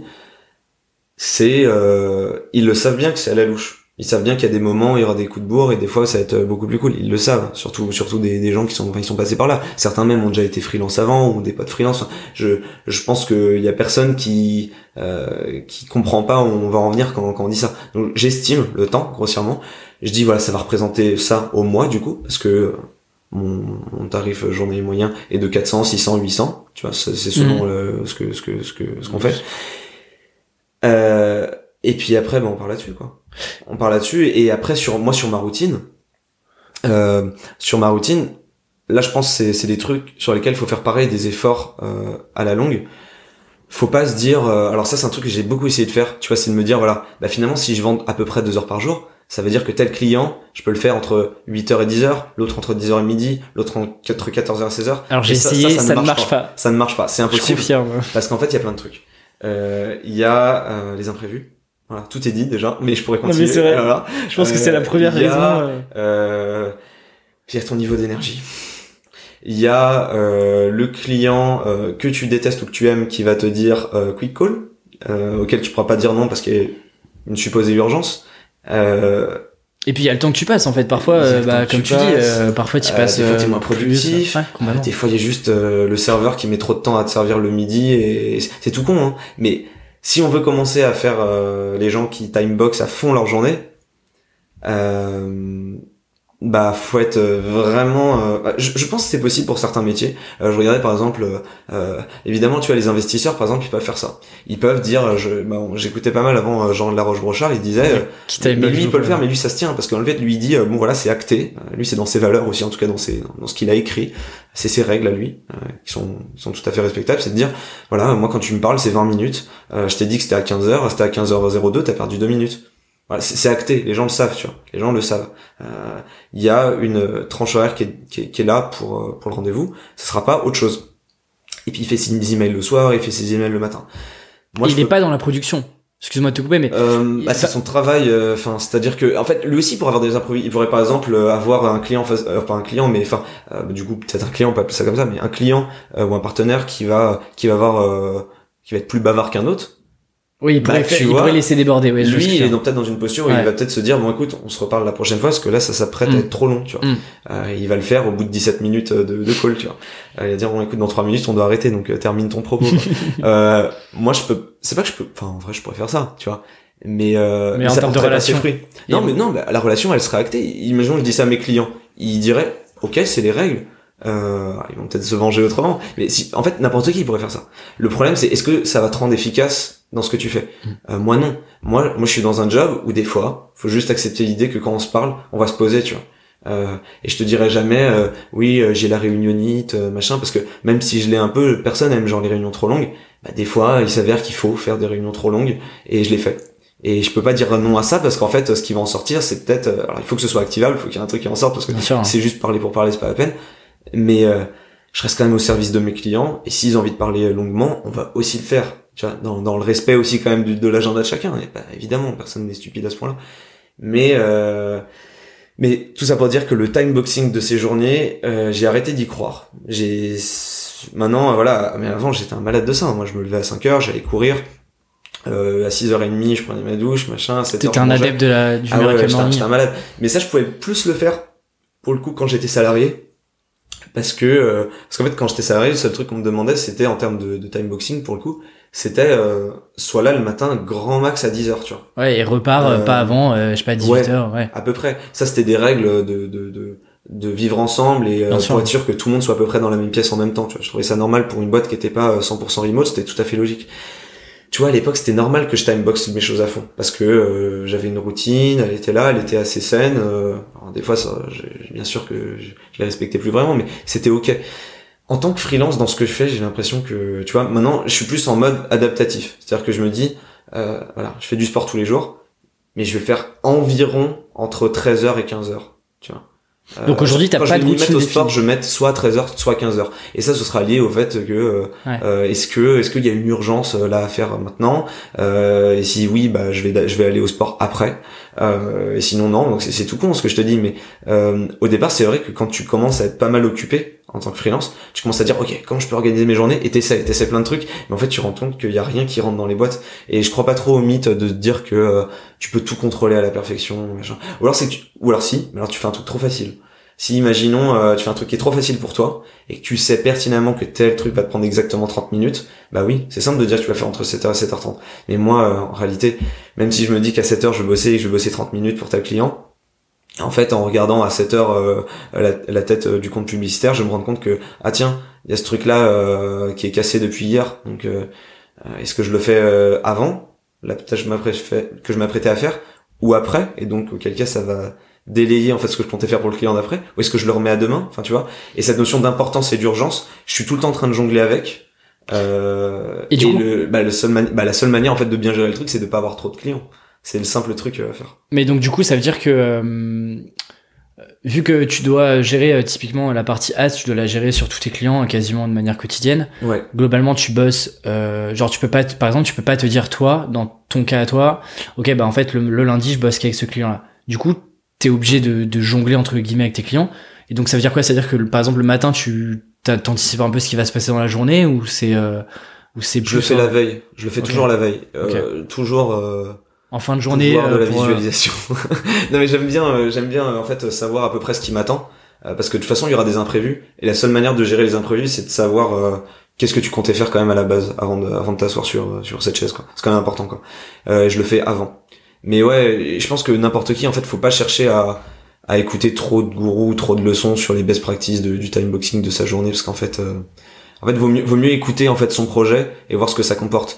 Euh, donc voilà, ou non, c'est important juste de de pas écouter en fait ce que te dit euh, même mon entourage là-dessus pour le coup faut juste aller écouter son propre euh, j'ai envie de dire limite son propre corps parce qu'en fait c'est c'est c'est juste ça en fait c'est lié à l'énergie et à l'envie donc euh, si c'est lié à ça euh, faut faut faire ces journées au ressenti mais toujours comme je dis qu'un peu de préparation et de visualisation parce que je crois pas non plus au truc euh, où, en gros euh, tout va bien se passer ouais, où tu naturellement. déconnectes euh, ton cerveau et juste tu produis euh, non ça j'y crois Mm. pas parce que euh, c'est bien aussi de savoir pourquoi tu t'apprêtes à faire cette journée là tu vois euh, c'est hyper important je pense Et moi, je suis toujours tiraillé entre. euh, J'ai toujours pas trouvé la solution non plus, donc c'est pour ça que je te pose ces questions-là. Mais entre euh, quand t'as de plus en plus de clients et que t'acceptes de plus en plus de missions, tu te dis toujours, euh, et ça m'est arrivé, donc je l'ai vécu, où tu, te, tu te dis, bah, en fait, j'ai pas assez de temps dans le mois pour boucler euh, tout ce que je dois boucler dans mes euh, 4 jours ou 5 jours de travail euh, que je me suis moi-même fixé. euh. Et donc, du coup, tu te retrouves à soit déborder euh, sur, le, sur le mois suivant, soit déborder sur le week-end. Et donc, t'essayes de faire un mix entre euh, faire un peu de timeboxing où t'essayes de visualiser combien de temps va te prendre ce client-là euh, dans le mois euh, pour pas non plus te retrouver sur une surcharge. Mais du coup, ce que tu dis, une des raisons, c'est euh, bah, du coup d'avoir moins de clients et de te laisser un peu une marge de euh, Alors, un peu de mou, tu vois, où tu te dis ça alors, peut c'est déborder. plusieurs choses, c'est avoir moins de clients, enfin en tout cas avoir le nombre de clients que tu, tu peux gérer, et du coup faire le pressing qui va avec Mm. pour pouvoir au moins en vivre, tu vois. Si ce n'est plus, parce qu'à la fin on veut quand même, euh, euh, on veut faire une vraie activité économique, donc on n'est pas là juste pour euh, survivre, donc voilà. Mais alors t'as ça, euh, t'as aussi mieux géré tes clients actuels, d'où l'importance de savoir d'abord leurs attentes réelles, profondes, pour pouvoir les servir au mieux dans ce sens-là, parce qu'il y a des fois en fait, je te rends compte que pour un tarif donné, tu peux mouliner avec un client, un peu dans le vide finalement, bosser beaucoup, beaucoup et d'heures et d'énergie, mettre beaucoup de tout ça pour, Mm. pour ce client, alors qu'en fait c'est pas ça qu'il attend, il attend un truc qui est peut-être plus macro, tu vois, peut-être plus ou peut-être plus précis, ou peut-être un truc qui a rien à voir, mais vous avez peut-être pas eu les bonnes discussions. Donc tout ça permettrait aussi éventuellement, si tu le connaissais un peu mieux, de, de générer plus de création de temps euh, par ailleurs. Et de trois, je dirais aussi pour les prospects qui, qui rentrent, euh, toujours essayer de garder le temps d'échange le plus minimal possible, parce qu'en fait, le truc qu'on a envie de faire, et surtout en tant que passionné, c'est de se dire, on va l'écouter. On va l'écouter, et puis surtout, on va aller, euh, on va aller faire un café, on va aller faire un déjeuner. Mm. Alors, des fois, c'est le prospect qui propose directement un déjeuner. On dit oui parce qu'on n'a pas envie de décevoir. Et puis en fait, on a vraiment envie de connaître son projet. Et en fait, on, on s'imagine pas dans quel état, état de fatigue on va être à ce moment-là. Et on se dit oui, c'est bon, à ce moment-là, j'irai très bien. Et voilà. Maintenant, si t'as pas le temps, si t'as factuellement pas le temps, genre t'es pris, il euh, y a pas de mal à ça, c'est bien. Euh, essaie de garder le temps euh, d'échange au plus bas avec tes, tes, clients. Et donc, ça peut passer par des emails, ça peut passer par des, pour le coup, des quick calls, mais mis à des moments où tu sais que tu es prédisposé à le faire et que ça va pas euh, t'embêter. Moi, par exemple, je sais que c'est euh, euh, un café, mais alors à peu près dans le quartier où je suis tu vois ça, ça, ça me va tu vois genre si c'est vraiment une demi-heure euh, après le déjeuner euh, c'est très bien parce qu'en général après le déjeuner on a tous du mal à se mm. remettre au boulot donc ça me va très bien d'aller d'aller parler une demi-heure exactement. Ou alors un call le soir à 19h parce qu'à 19h je rentre dans une espèce de euh, tu sais un peu comme le matin une sorte d'espèce de de transe où je suis un peu satisfait de ma journée et genre là je suis je, prendrais des calls je fais n'importe quoi. voilà c'est ça. Et c'est un peu comme tu sais l'artiste la nuit mm. tombe et il se met à allumer sa bougie il fait son truc bah je suis un peu comme ça le soir pour les calls. Donc je connais mes moments où, où des calls peuvent avoir lieu. Voilà, une fois plus, j'essaie de les garder au plus bas ces temps-là, essayer d'aller directement au point. Mais voilà, y a, y a pas et personne t'en voudra en fait que tu gardes le temps euh, au plus le temps minimal le plus bas parce que même lui en fait, euh, ça se rassurera sur le fait que t'as pas le temps et donc du coup que t'es quelqu'un d'exceptionnel en tout cas qui, qui, est assez occupé pour les bonnes raisons. Mais, je, mais je te rejoins là-dessus, mais il y a toujours ce. Euh, moi, je me force à bah, parfois refuser des déj ou justement refuser bah, de prendre ce client. Ou... Mm. Mais t'as toujours ce truc de, notamment que tu commences, Là, je l'ai encore un peu moins, mais tout début, c'était ça, et aussi parce que j'avais peut-être plus de temps, mais te dire, euh, ah, mais là, c'est peut-être une énorme opportunité, ou ça, ça va me porter ça plus tard, etc. Donc, euh, mais c'est, c'est intéressant d'avoir euh, ton point de vue. Sur la partie, euh, on a, je sais que c'est un, sujet dont on a déjà parlé un peu en off, et ça m'intéressait de, de partager, de partager ce sujet-là sur un peu l'énergie que tu conserves et, et moi je, je, commence à comprendre que c'est pas toujours facile de prendre des vacances et de prendre des congés, de faire des vraies pauses où tu te déconnectes avec tes clients. Et notamment quand tu as de la récurrence. Euh, et je sais que c'est notre cas tous les deux où on a une récurrence euh, sur nos clients et donc euh, bah, il y a besoin de livrer ou en tout cas de surveiller, de piloter toutes les semaines, tous les mois, peu importe. Toi, comment que tu fais du coup pour pour t'organiser, pour dire à des clients parfois, ok bah là en fait je vais couper pendant je sais pas une semaine et, et pendant une semaine bah la, la partie ads parce que c'est ton sujet mmh. va tourner plus ou moins toute seule mais je pourrais pas être là. Bah, très bonne question parce que j'ai encore des des enfin c'est un sujet sans fin peut-être ce truc là c'est lié à nos à nos métiers quoi. Mais euh, moi là-bas je suis quelqu'un qui prend assez peu de vacances. Euh, j'aime pas les j'aime pas les grandes grandes vacances tu vois. Euh, parce que j'ai l'impression que pourquoi? T'as l'impression de rien faire? Ah non non alors ne rien faire me va tout à fait. Je suis tout à fait capable de faire ça. Par contre l'idée que je suis en train de louper des trucs dans dans ce que j'ai lâché ça ça pour le coup ça ça me va pas. Ceci étant dit moi, je prends des vrais week-ends. Ça m'arrive des fois de regarder deux trois trucs pour des clients le samedi, mais le dimanche, tu peux être sûr, il n'y a pas d'écran, il y a rien du tout.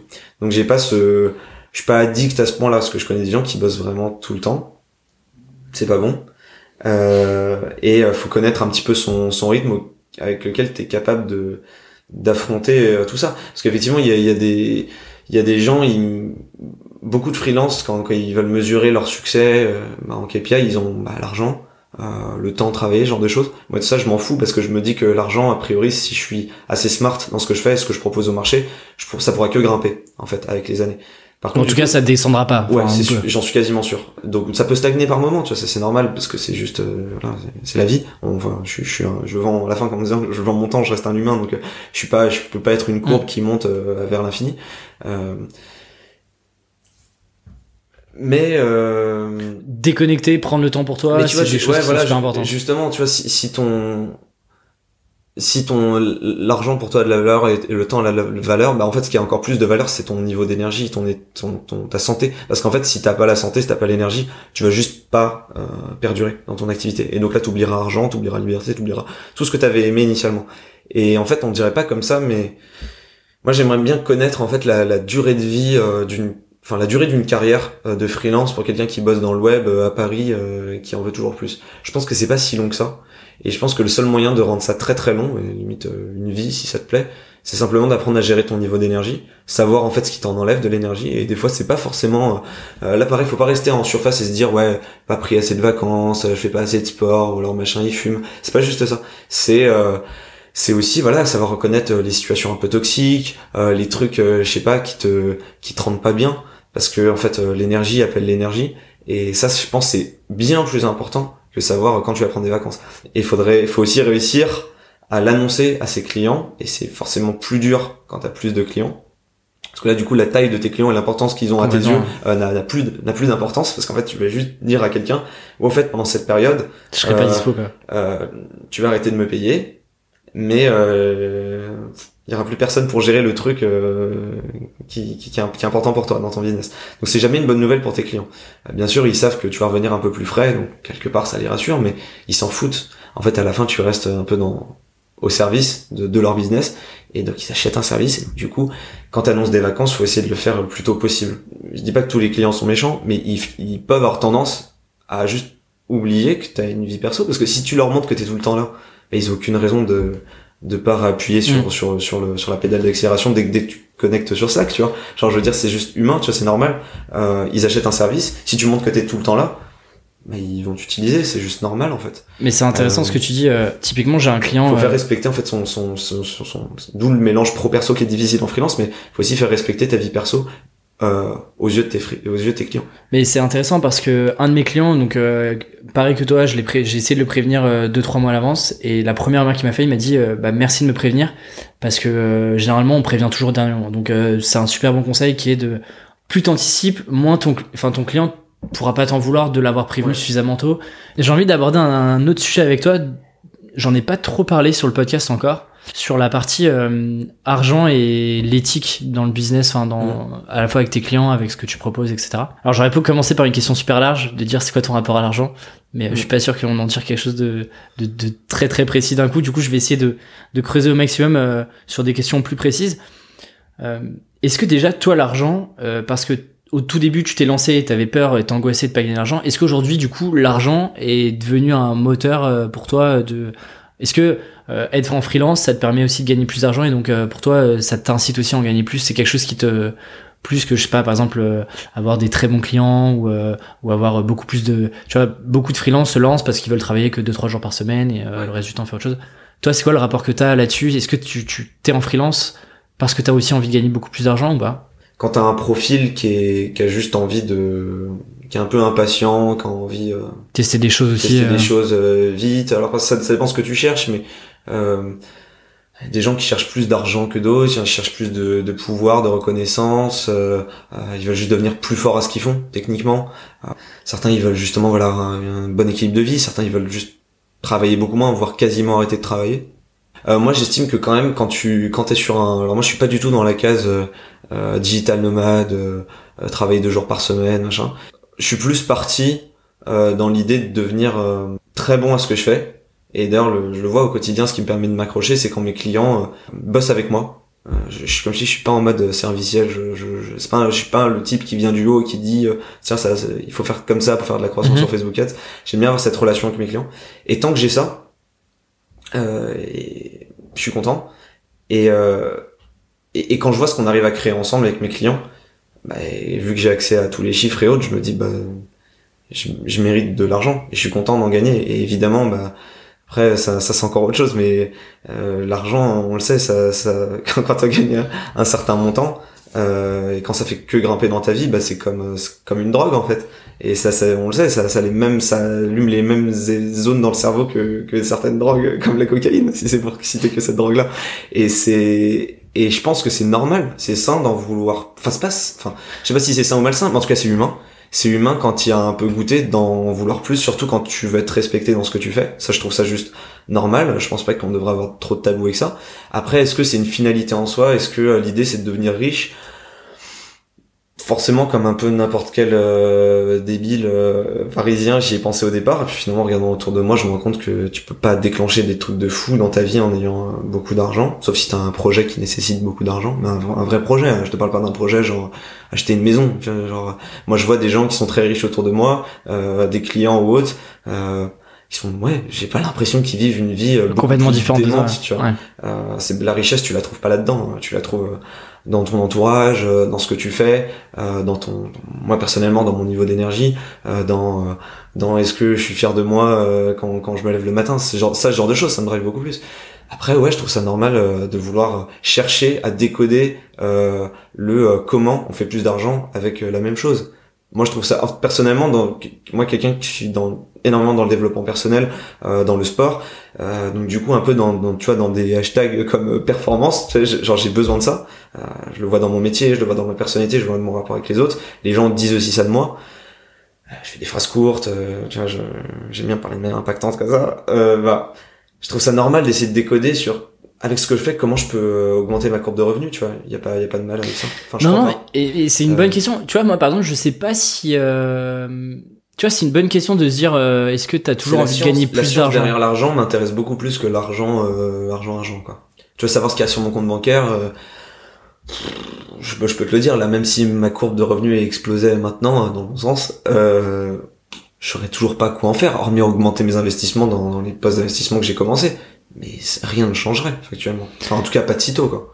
Et, et, et juste avant d'enregistrer, de, commencer le, le, podcast, tu me disais aussi que euh, tu voudrais, à terme, euh, là aujourd'hui, tu es sur quelque chose de très serviciel, enfin, tu vends ton service, tes compétences, où tu aimerais évoluer sur, euh, et notamment, c'est un des projets dont tu, si tu veux, on peut en parler, où tu aimerais aller sur quelque chose de, de, de plus factuel, plus produit, entre guillemets. Comment est-ce que tu t'imagines ce ce je dirais ce cette transformation de tu veux toujours garder une partie service ou euh, tu as envie à un terme euh, d'être sur quelque chose de il y a, y a je sais plus le nom de l'américain je le mettrai dans la description du podcast qui euh, parle de euh, productisation. Du freelancing où en fait tu vends plus de services mais tu vends vraiment un produit un pack. Mhm. comment tu imagines ça et toi sur la partie produit du coup ça se matérialise comment? Bah je sais pas trop mais en tout cas le premier le premier red flag que j'ai eu c'est euh, bah, moi, j'ai depuis 7 ans, quand je dis je bosse en startup, euh, je vois bien que euh, à la vitesse à laquelle ça va, euh, avec ce que je m'inflige en fait en termes de quantité de travail, euh, de, de, réflexion, de, de non-vacances parfois, je peux, je, je pense que, je pense que l'humain est assez résistant, il peut résister plein de choses, mais moi je me vois pas même durer comme ça 10 ans, non. Au bout d'un moment, il faudrait quand même que je trouve pas forcément une porte de sortie parce que je veux pas m'en échapper. Je voudrais juste effectivement avoir plus de temps euh, dans autre chose que du service parce que euh, parce que oui, philosophiquement, alors moi j'adore bosser avec mes clients, je trouve ça stylé de euh, je trouve ça stylé de, juste de bosser avec des gens qui sont aussi forts que moi ou plus forts, c'est pour moi c'est un driver énorme. Mm-hmm. Maintenant euh... ça te prend aussi beaucoup d'énergie? Maintenant, voilà, ça, ça me prend beaucoup d'énergie et puis même euh, philosophiquement, c'est-à-dire qu'au bout d'un moment, quand, quand je quand je pars en vacances, bah déjà, je me rends compte que voilà, il faut que j'arrête de facturer, donc je gagne plus d'argent. Euh, je gagne plus d'argent et je me disais, je me dis bah voilà, si un jour je dois arrêter mon activité freelance parce que je suis trop fatigué ou je veux changer de vie ou machin, qu'est-ce que j'aurais accumulé? Alors un, euh, du super savoir technique et deux, potentiellement de l'argent si j'ai mis de côté. T'as pas créé quelque chose de, de palpable quoi. Ouais, t'as t'as rien créé tangible, t'as as fait t'as fait du service. rarement tu peux laisser ton nom sur quelque chose à moins que t'aies créé des concepts. Euh, tu vois, par exemple, bah, Ogilvy. Ogilvy, euh, toi tu connais bien. Euh, T'auras le concept un sacré mec d'agence à l'époque. Bah voilà, lui, il a, il a créé des, des, bouquins, des concepts, il a, il a théorisé des choses sur, sur l'écriture, sur le cerveau. Euh, ouais, il a été dans le service toute sa vie, mais euh, mais tu vois, il a fini par créer autre chose que du service. Il a, il a laissé sa trace alors euh, sur euh, dans un domaine qui, qui est la publicité. Euh, on en pense qu'on veut, mais il l'a fait, tu vois. Euh, donc moi, à terme, il faudrait que j'arrive à, créer quelque chose comme ça. Alors la première porte que je vois, c'est l'entrepreneuriat. L'idée, c'est que je veux toujours être dans le service parce que je me vois pas. En fait, voilà, je, je me regarde sur les sept dernières années. J'étais salarié, j'étais freelance. J'ai tenté de créer une entreprise. J'étais très mauvais à ça. Vraiment, à un moment donné, j'étais juste étudiant, donc je voulais vraiment créer une entreprise. La classique. Euh, et j'étais très mauvais à ça. Et je me rends compte qu'en fait, ce à quoi je suis bon, vraiment, c'est c'est à à rendre service, mais pas que pour la satisfaction de rendre service, mais aussi juste pour devenir meilleur à ça, juste euh, en étant juste euh, artisan quoi, toute la vie. Et donc je pense que j'aurai toujours ça, euh, d'autant plus que j'estime que voilà avec les années une fois plus et là ça, ça recoupe avec l'argent. Je pense qu'à terme, euh, je suis sûr, voilà, que d'ici 5 ans, ce que je gagne actuellement tous les mois, je pourrais peut-être le gagner avec seulement 30% de ce travail-là. Je suis sûr que ça arrivera d'ici 5 ans. Donc si ça, ça arrive, alors que j'arrive très nettement en vivre aujourd'hui de cette activité, bah, si ça s'arrive, c'est-à-dire que j'aurai 70% de mon temps à ce moment-là pour allouer à d'autres choses. Et l'entrepreneuriat, je pense que c'est une bonne forme. Mais une fois de plus, je suis pas le meilleur entrepreneur du monde. Ça, j'ai pu le valider. Donc, euh, j'y vais, j'y vais tranquillement.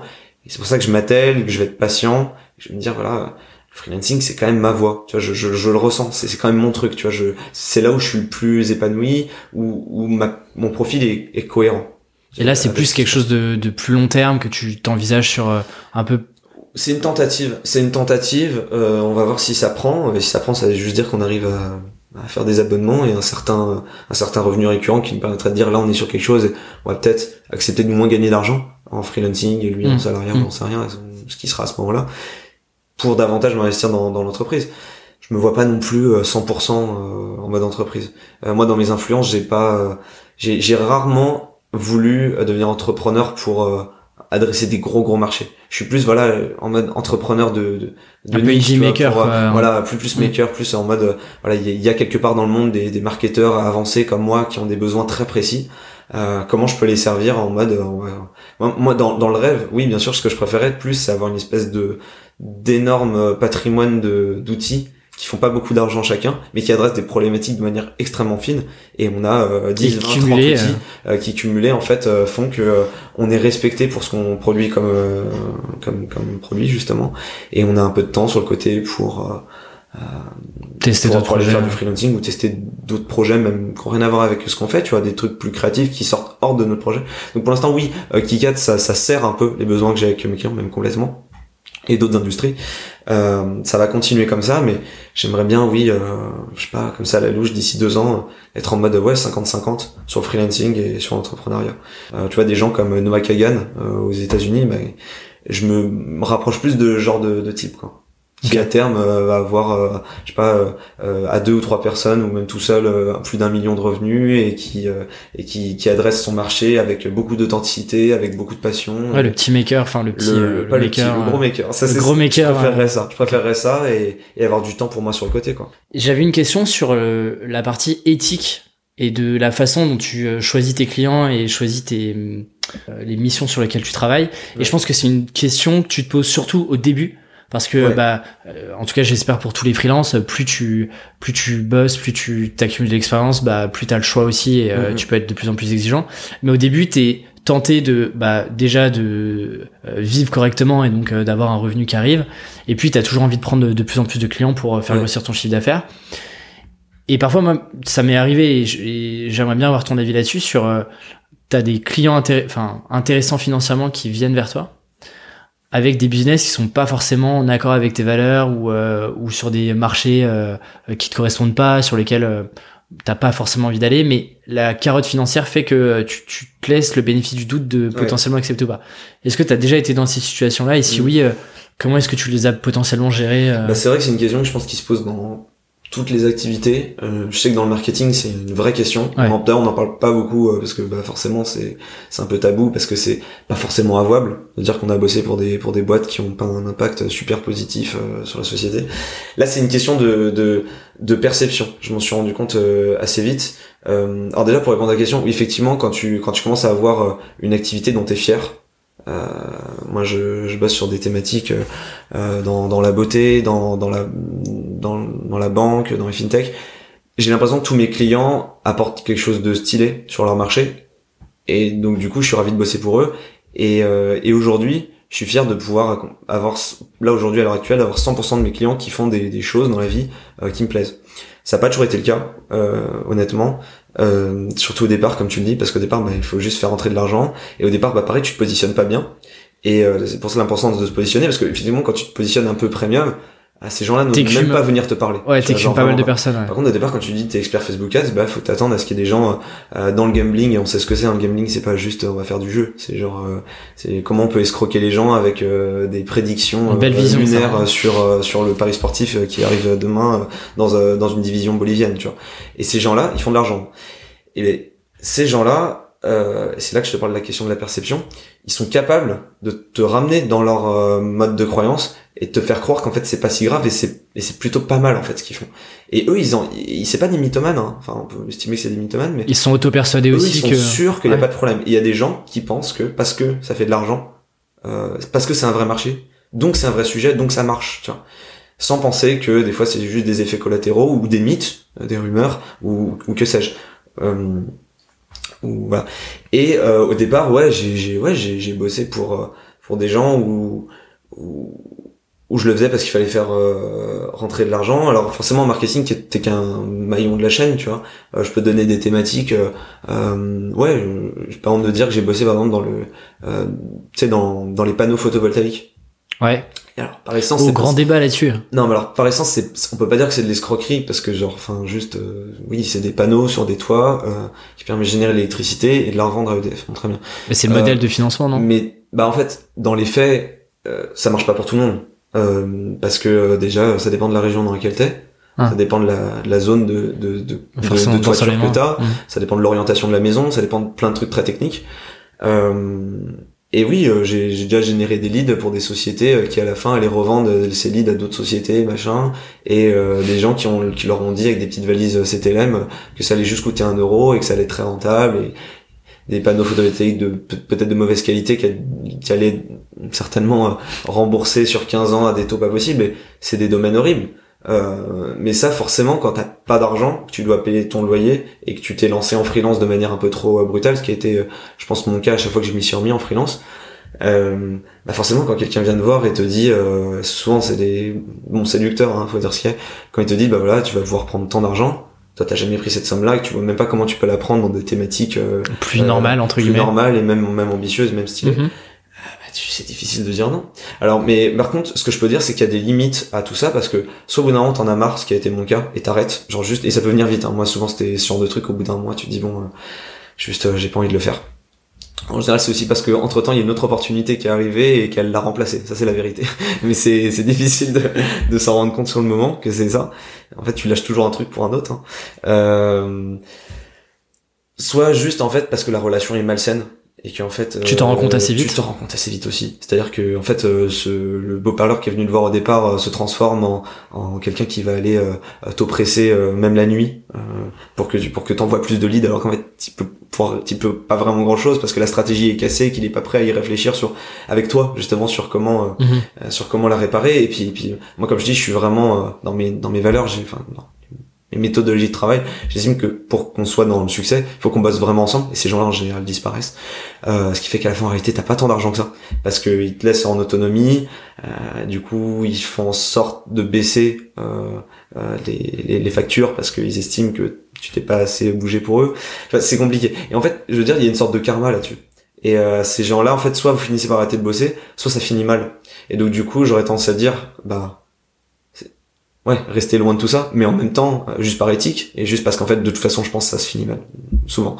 Euh, mais après, tu peux pas en vouloir à quelqu'un de, de, le faire s'il si, a besoin d'argent, quoi. Ou alors, euh, t'en rends compte... Euh... En fait, t'as aussi une notion de, mais effectivement, c'est c'est facile de donner des leçons de perception et, et de d'auto-persuasion. Euh, c'est vachement lié à ça. Je me rappelle de d'en avoir parlé avec certains potes qui me disaient, mais certains avaient pareil hein, des, des analyses différentes de tout ça, qui disaient fais-le temps, prends le cash et barre-toi. Certains c'était euh, non mais en fait c'est stylé, euh, t'es comme Robin des Bois en fait, tu, vas prendre la, tu vas voler l'argent euh, aux riches, ces gens-là qui ont plein d'argent, et après tu vas remettre cet argent-là dans un circuit plus vertueux en vrai, en vrai, ça, ça s'entendait. Moi, à l'époque, je trouvais ça stylé, tu vois, que ça, ça me permettait de, de justifier le fait. que tu déculpabilises ouais, aussi. Exactement. Mais en fait, tu vois, en fait, tout n'est que perception, et tu peux pas non plus en vouloir aux gens qui font ces, ces trucs-là sales, parce que en fait, c'est leur, c'est leur histoire, en fait. Et si tu leur dis d'arrêter ce qu'ils font, c'est comme si tu leur demandais de, de, de cracher sur tout ce qu'ils ont produit euh, là-dedans. D'où l'intérêt. On en revient à ce qu'on se disait au tout début sur, euh, bah, si t'arrives à avoir un positionnement qui est suffisamment clair et précis, bah, du coup, tu t'attires aussi potentiellement les personnes que t'as vraiment envie. C'est sûr. Euh, d'avoir. On en a un peu parlé, mais euh, si tu arrives en une phrase à définir où est-ce que tu te vois dans 10 ans, où est-ce que t'es euh, et qu'est-ce que tu fais dans 10 ans, t'as as déjà réfléchi à cette question-là ou pas ouais. Euh, ouais. En une phrase, pas facile l'exercice. Hein. ouais, mais euh, je me, alors en une phrase je peux pas t'y répondre, mais euh, je, je, j'aimerais t'y répondre dans, dans, dans plus tard. Parce qu'en fait, euh, pour l'instant, je, je, pourrais te répondre en une phrase. Je pourrais te dire que j'ai envie d'être euh, le mec euh, reconnu dans ce qu'il fait, qui a une belle baraque, machin, avec un chien au bord de la côte amalfitaine. Ça, tout ça, je veux. Mais en fait, quand j'y, une fois, j'en parlais avec mon, mon coloc à Dublin. euh, qui me disait euh, qui me disait ouais ouais c'est cool euh, mais il est nul ton rêve tu vois genre il est nul et ça m'a fait réfléchir je me suis dit c'est vrai que c'est nul en fait hein. si c'est ça un rêve euh, Bah, en fait, c'est. Ça, c'est le jugement. Enfin, alors lui il m'a jugé complètement quand il m'a dit ça ça, c'est un énorme Ça, jugement. un énorme jugement mais euh, c'est un énorme jugement mais j'apprécie à fond ce type là et je me suis dit mais en fait c'est pas si con c'est nul en fait tu vois si euh, si je dois mourir euh, demain et qu'en fait euh, je me dis en fait ce que j'ai accompli c'est la maison avec le chien et machin euh, Ah, mais Ouais. si c'est toi, ça te fait. euh, Ça, c'est parce que t'as peur de que les gens et c'est si t'as percé, si t'as envie de, je sais pas, de, de prendre une, une cabane au bord d'un lac et, euh, et de finir ta, ta vie là-bas, tu vois, c'est. ouais mais c'est euh, alors oui euh, bien sûr euh, bien sûr que le, tout ça est relié au, au kiff en fait. C'est du pur plaisir. Là je te- je t'annon- je t'énonce que des trucs de possession Bien sûr, de propriété C'est vrai, c'est vrai d'ailleurs. c'est très égoïste en fait. Et, euh, et tout ça c'est normal. Euh, tout le monde pense un peu à, à sa tronche. Mais euh, c'est juste humain. Après est-ce que c'est ça le rêve? Euh, non je pense que effectivement il a raison ça doit pas être ça. Et donc c'est pour ça que j'ai pas de réponse. Parce que ça peut- pour moi ça peut pas être ça un rêve en fait. Du coup, je te réinvite dans un an et puis on. ouais j'espère que ce sera un peu plus précis. J'espère que j'aurai au moins un impact euh, sur les autres quoi. Tu vois? Et que je leur vendrai pas des panneaux photovoltaïques quoi. Tu vois?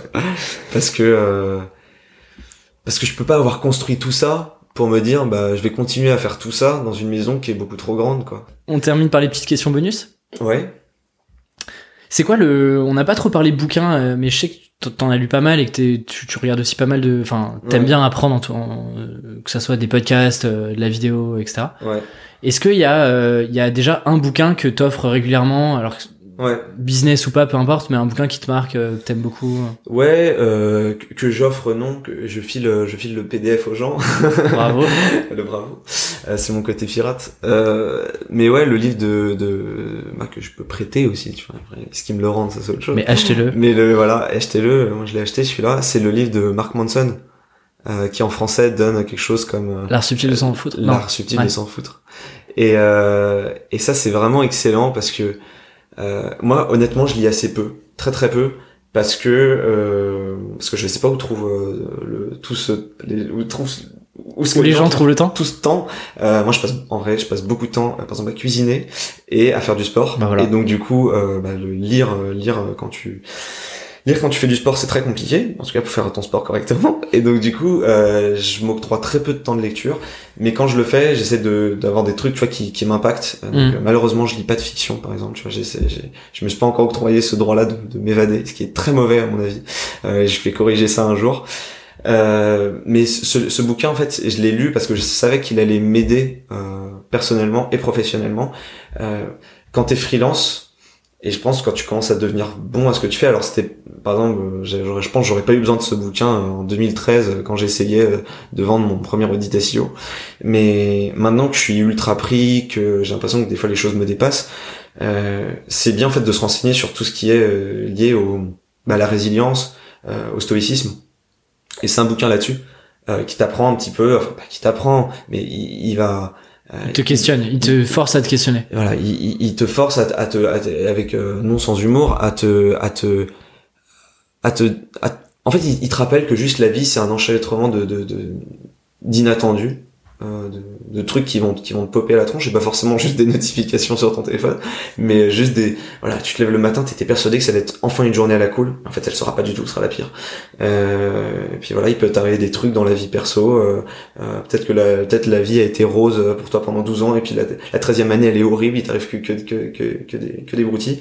Euh, et lui, il te rappelle que la vie, c'est ça, et il faut, faut, faut l'affronter.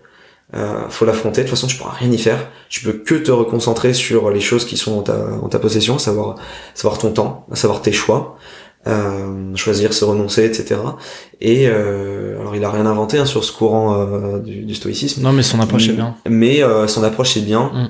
Et ça, c'est un truc que, que j'ai aimé dévorer. Après, euh, voilà, euh, qu'est-ce que qu'est-ce que j'ai j'ai lu? J'avais lu aussi des des bouquins à l'époque euh, quand quand je m'accrochais à, l'idée de devenir un, un bon CMO. Je pense que je le redeviendrai, mais mais beaucoup plus tard. Euh, J'étais pas prêt à ça d'un point de vue, euh, pour le coup, je pense personnalité et même soft skill. Je, je lisais pas mal de bouquins sur sur le management, notamment un type qui avait écrit The Effective Executive. Euh, je crois que c'est Drucker son nom. Ouais, Euh, ouais. c'est pas Peter, c'est. Euh... Mich Michel, euh, Michel Drucker, c'est non, c'est pas Michel Drucker. C'est pas. Si, je crois que c'est peut-être Peter Drucker. Hein. Peter Drucker. Bon, je regarderai, je mettrai le lien aussi. je crois que c'est Drucker son nom. Euh, ouais, et celui-là aussi. Euh, Ou T'as Baker aussi, hein. C'est peut-être. ah, je sais pas. Bah, tu Bon, vérifieras, je- tu mettras ça. je vérifierai, tu je ferai mettras l'élève. affilié dans la description. et euh, euh, Il y a un podcast, euh, sinon tu. Je sais pas, vu que tu fais du sport, t'écoutes peut-être du podcast. euh, Ouais, ouais, ouais. Alors, euh, ouais, effectivement. Hormis t'as un- Explore, T'as hein. un type, euh, ouais, il y a Explore, que vous connaissez peut-être. Sinon, abonnez-vous si c'est pas encore fait et laissez une review. 5 sur 5 étant de loin ma préférée. c'est ce qu'ils disent tous. Et je le dis pas, hein. si je sais pas si t'as remarqué, je sais pas si non, tu vas jusqu'au dis pas, bout, mais moi je le dis. Moi je le dis. Euh, c'est vachement bien. Mettez 5 sur 5 à Explore. Et un commentaire. c'est très bien. C'est encore mieux. Il en sera ravi. et euh, non, c'est important. Moi qui, qui avait un podcast quand je recevais une review, c'est quand même, c'est quand même super cool. C'est génial. ouais. Ça te rappelle, euh, ça te rappelle que tu kiffes faire le truc. et euh, parce que c'est pas si facile. Et euh, ça prend du temps en tout cas. Et euh, et non, ah oui, il y a, il y a un type que j'adore dans le sport. Alors, C'est complètement hors thématique, mais pour ceux qui font du sport, euh, franchement, trop bien ce mec-là. Ça s'appelle euh, Fitness Smith. J'ai oublié son nom complet, mais le mec, son prénom c'est Théo. Et c'est un type que je. Alors moi, quand j'étais à Live Mentor, je regardais, mais genre 100%. Euh, c'était genre, euh, c'était pas, c'était pas inscrit dans la dans dans la charte Live Mentor, mais globalement, on avait tous un peu cette névrose tous dans la boîte de regarder tous les funnels euh, des, tu sais, des des formateurs, des infopreneurs, Ouais. etc. Ouais. Voir un petit peu leur communication. Et moi, il y en avait un qui m'avait marqué, alors notamment ce que je fais, je fais beaucoup de sport et j'adore tout comprendre sur la nutrition. Euh, ce mec-là, en fait, j'adorais son approche parce que, euh, alors, il fait déjà beaucoup de contenu gratuit en podcast, euh, mais aussi en payant. Tu vois, il fait un truc à 10 balles par mois. Et euh, c'est un, c'est le vrai passionné. Tu vois, c'est le type qui en fait est, dans dans, dans l'abondance de contenu, mais il va toujours te sortir mais des, sujets mais hyper perchés. Tu vois, je pense que pour lui, tout est source d'inspiration, toute discussion est source d'inspiration. Il va traiter absolument euh, tous les sujets. Alors des fois trop, tu vois. Euh, trop euh, à la limite c'est l'ensemble enfin si, si t'es amené à tout écouter ce qu'il fait c'est que globalement soit t'es un bodybuilder soit t'es un nutritionniste euh, soit t'es soit t'es un fric con- euh, contrôle fric quoi tu vois genre t'as, t'as vraiment besoin de tout Ok. savoir mais ce mec là il fait ça super bien euh, toujours adossé euh, sur de sur de la sur de la recherche il pousse jamais à la vente Et c'est quoi, Euh, c'est une chaîne YouTube, c'est il a un podcast et il fait une chaîne, alors je crois il exploite son YouTube pour euh, pour propulser son podcast, mais en réalité c'est surtout un podcast, euh, un blog et du coaching. Et il est très Cool. fort à ce qu'il fait. Euh, donc voilà, Fitness Smith. Euh, sinon, euh, sinon bah forcément, euh, je suis obligé de parler du podcast de l'ami Joseph Dogno qui euh, qui a un podcast sur euh, Facebook Ads. Donc tous ceux qui s'intéressent à Facebook Ads, de manière générale, euh, l'acquisition euh, en startup ou en PME, euh, il le traite très bien ce sujet-là, très très pro ce qu'il fait. Je pourrais pas, je pourrais pas faire ça mieux que lui. Il, il prépare les choses super bien, euh, super concis, super clair, super pédagogue. Donc euh, génial. Et puis bah, bah, tout le contenu Live Mentor, la chaîne, la chaîne YouTube Live Mentor aussi qui est, qui est très, bonne quoi. Ouais, ouais. Ok, cool. Et les mini cours, les mini cours euh, Gratuit. en gratuit, euh, qui existent en email aussi. Bonne préparation à plein de, à plein de compétences, notamment la tienne, bah, le copywriting. Donc euh, super bonne ressource ici là aussi. Une dernière question euh, qui, qui, qui devient récurrente sur le podcast. Si Ouais. t'avais un tableau géant visible par le monde entier, qu'est-ce que t'écrirais dessus Visible au même moment euh, par tout le monde, euh, tableau géant. Et t'en fais ce que tu veux. Ah, ça va sentir un peu faible ce que je vais dire, mais je vais dire euh, venez Pas me parler. Venez me parler parce qu'en fait, euh, c'est un... je suis ultra timide. Euh, et ça se voit pas forcément parce que quand les gens écoutent leur podcast, ils disent mais je viens pas dans un podcast. Mais si, parce qu'en fait, c'est pas, je suis pas, j'ai pas l'impression qu'il y a des gens qui m'écoutent. Donc euh, là, je suis, je suis, je suis content. Mais euh, je pense que plus de choses me seraient arrivées si j'avais, euh, si j'avais été plus dans l'échange, plus tôt, professionnellement et personnellement. Et, euh, je pense que c'est euh, dans nos métiers de passionnés, tu vois, c'est hyper important de, de pour le coup d'avoir une routine où tu vas être, où tu vas pas t'enfermer et tu vas aller voir plein de gens, plein de gens, plein de gens, parce que ça, pour le coup, c'est le meilleur capital que je peux que je peux développer. En fait, c'est mon, c'est, dire mon réseau, c'est un peu moche, mais genre mon entourage, mon entourage de, de, de- voilà, je, je sais que j'ai j'ai j'ai j'ai telle personne quand j'ai tel problème, je sais que j'ai telle personne quand j'ai tel problème, et ça, ça me permet d'affronter euh, euh, tout ce qui se passe devant moi avec beaucoup plus de de, de, de souplesse, de sens, de plaisir aussi. Parce que quand, quand tu sais pas à qui parler d'un truc et que tu, tu finis par en parler à, à une personne avec qui t'aurais pas dû en parler, bah ça te mène dans la mauvaise voie, tu vois. Non, mais Parce que les, trouve ça- les gens ont des avis sur tout.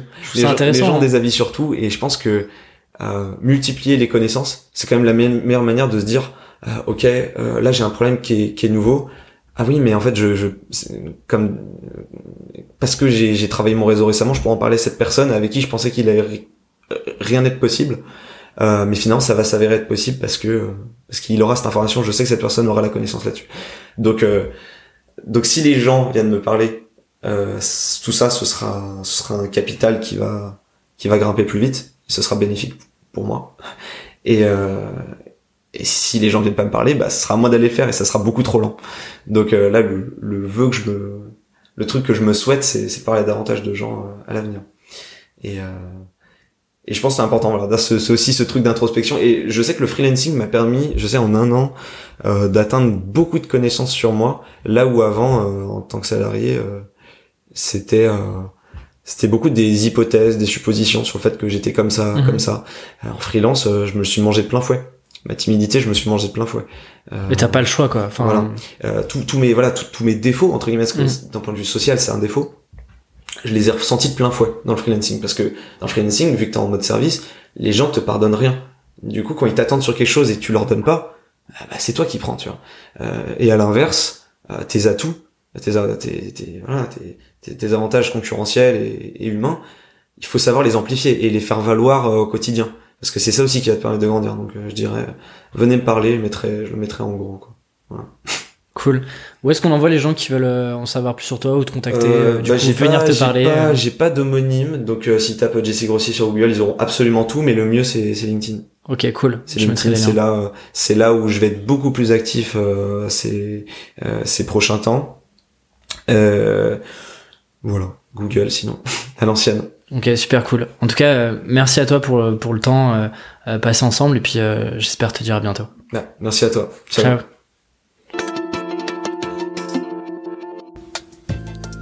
Merci d'avoir écouté jusqu'au bout. Si vous êtes encore là, pourriez-vous prendre deux minutes de votre temps pour noter le podcast sur Apple Podcast ou iTunes? C'est ce qui m'aide le plus à faire connaître ce projet. Et pour recevoir les notes exclusives de l'épisode, c'est dans la newsletter du podcast sur aleximinkala.com slash podcast. Encore un grand merci pour tout le soutien que je reçois chaque semaine. Ce n'est que le début et quant à moi, je vous dis à la semaine prochaine.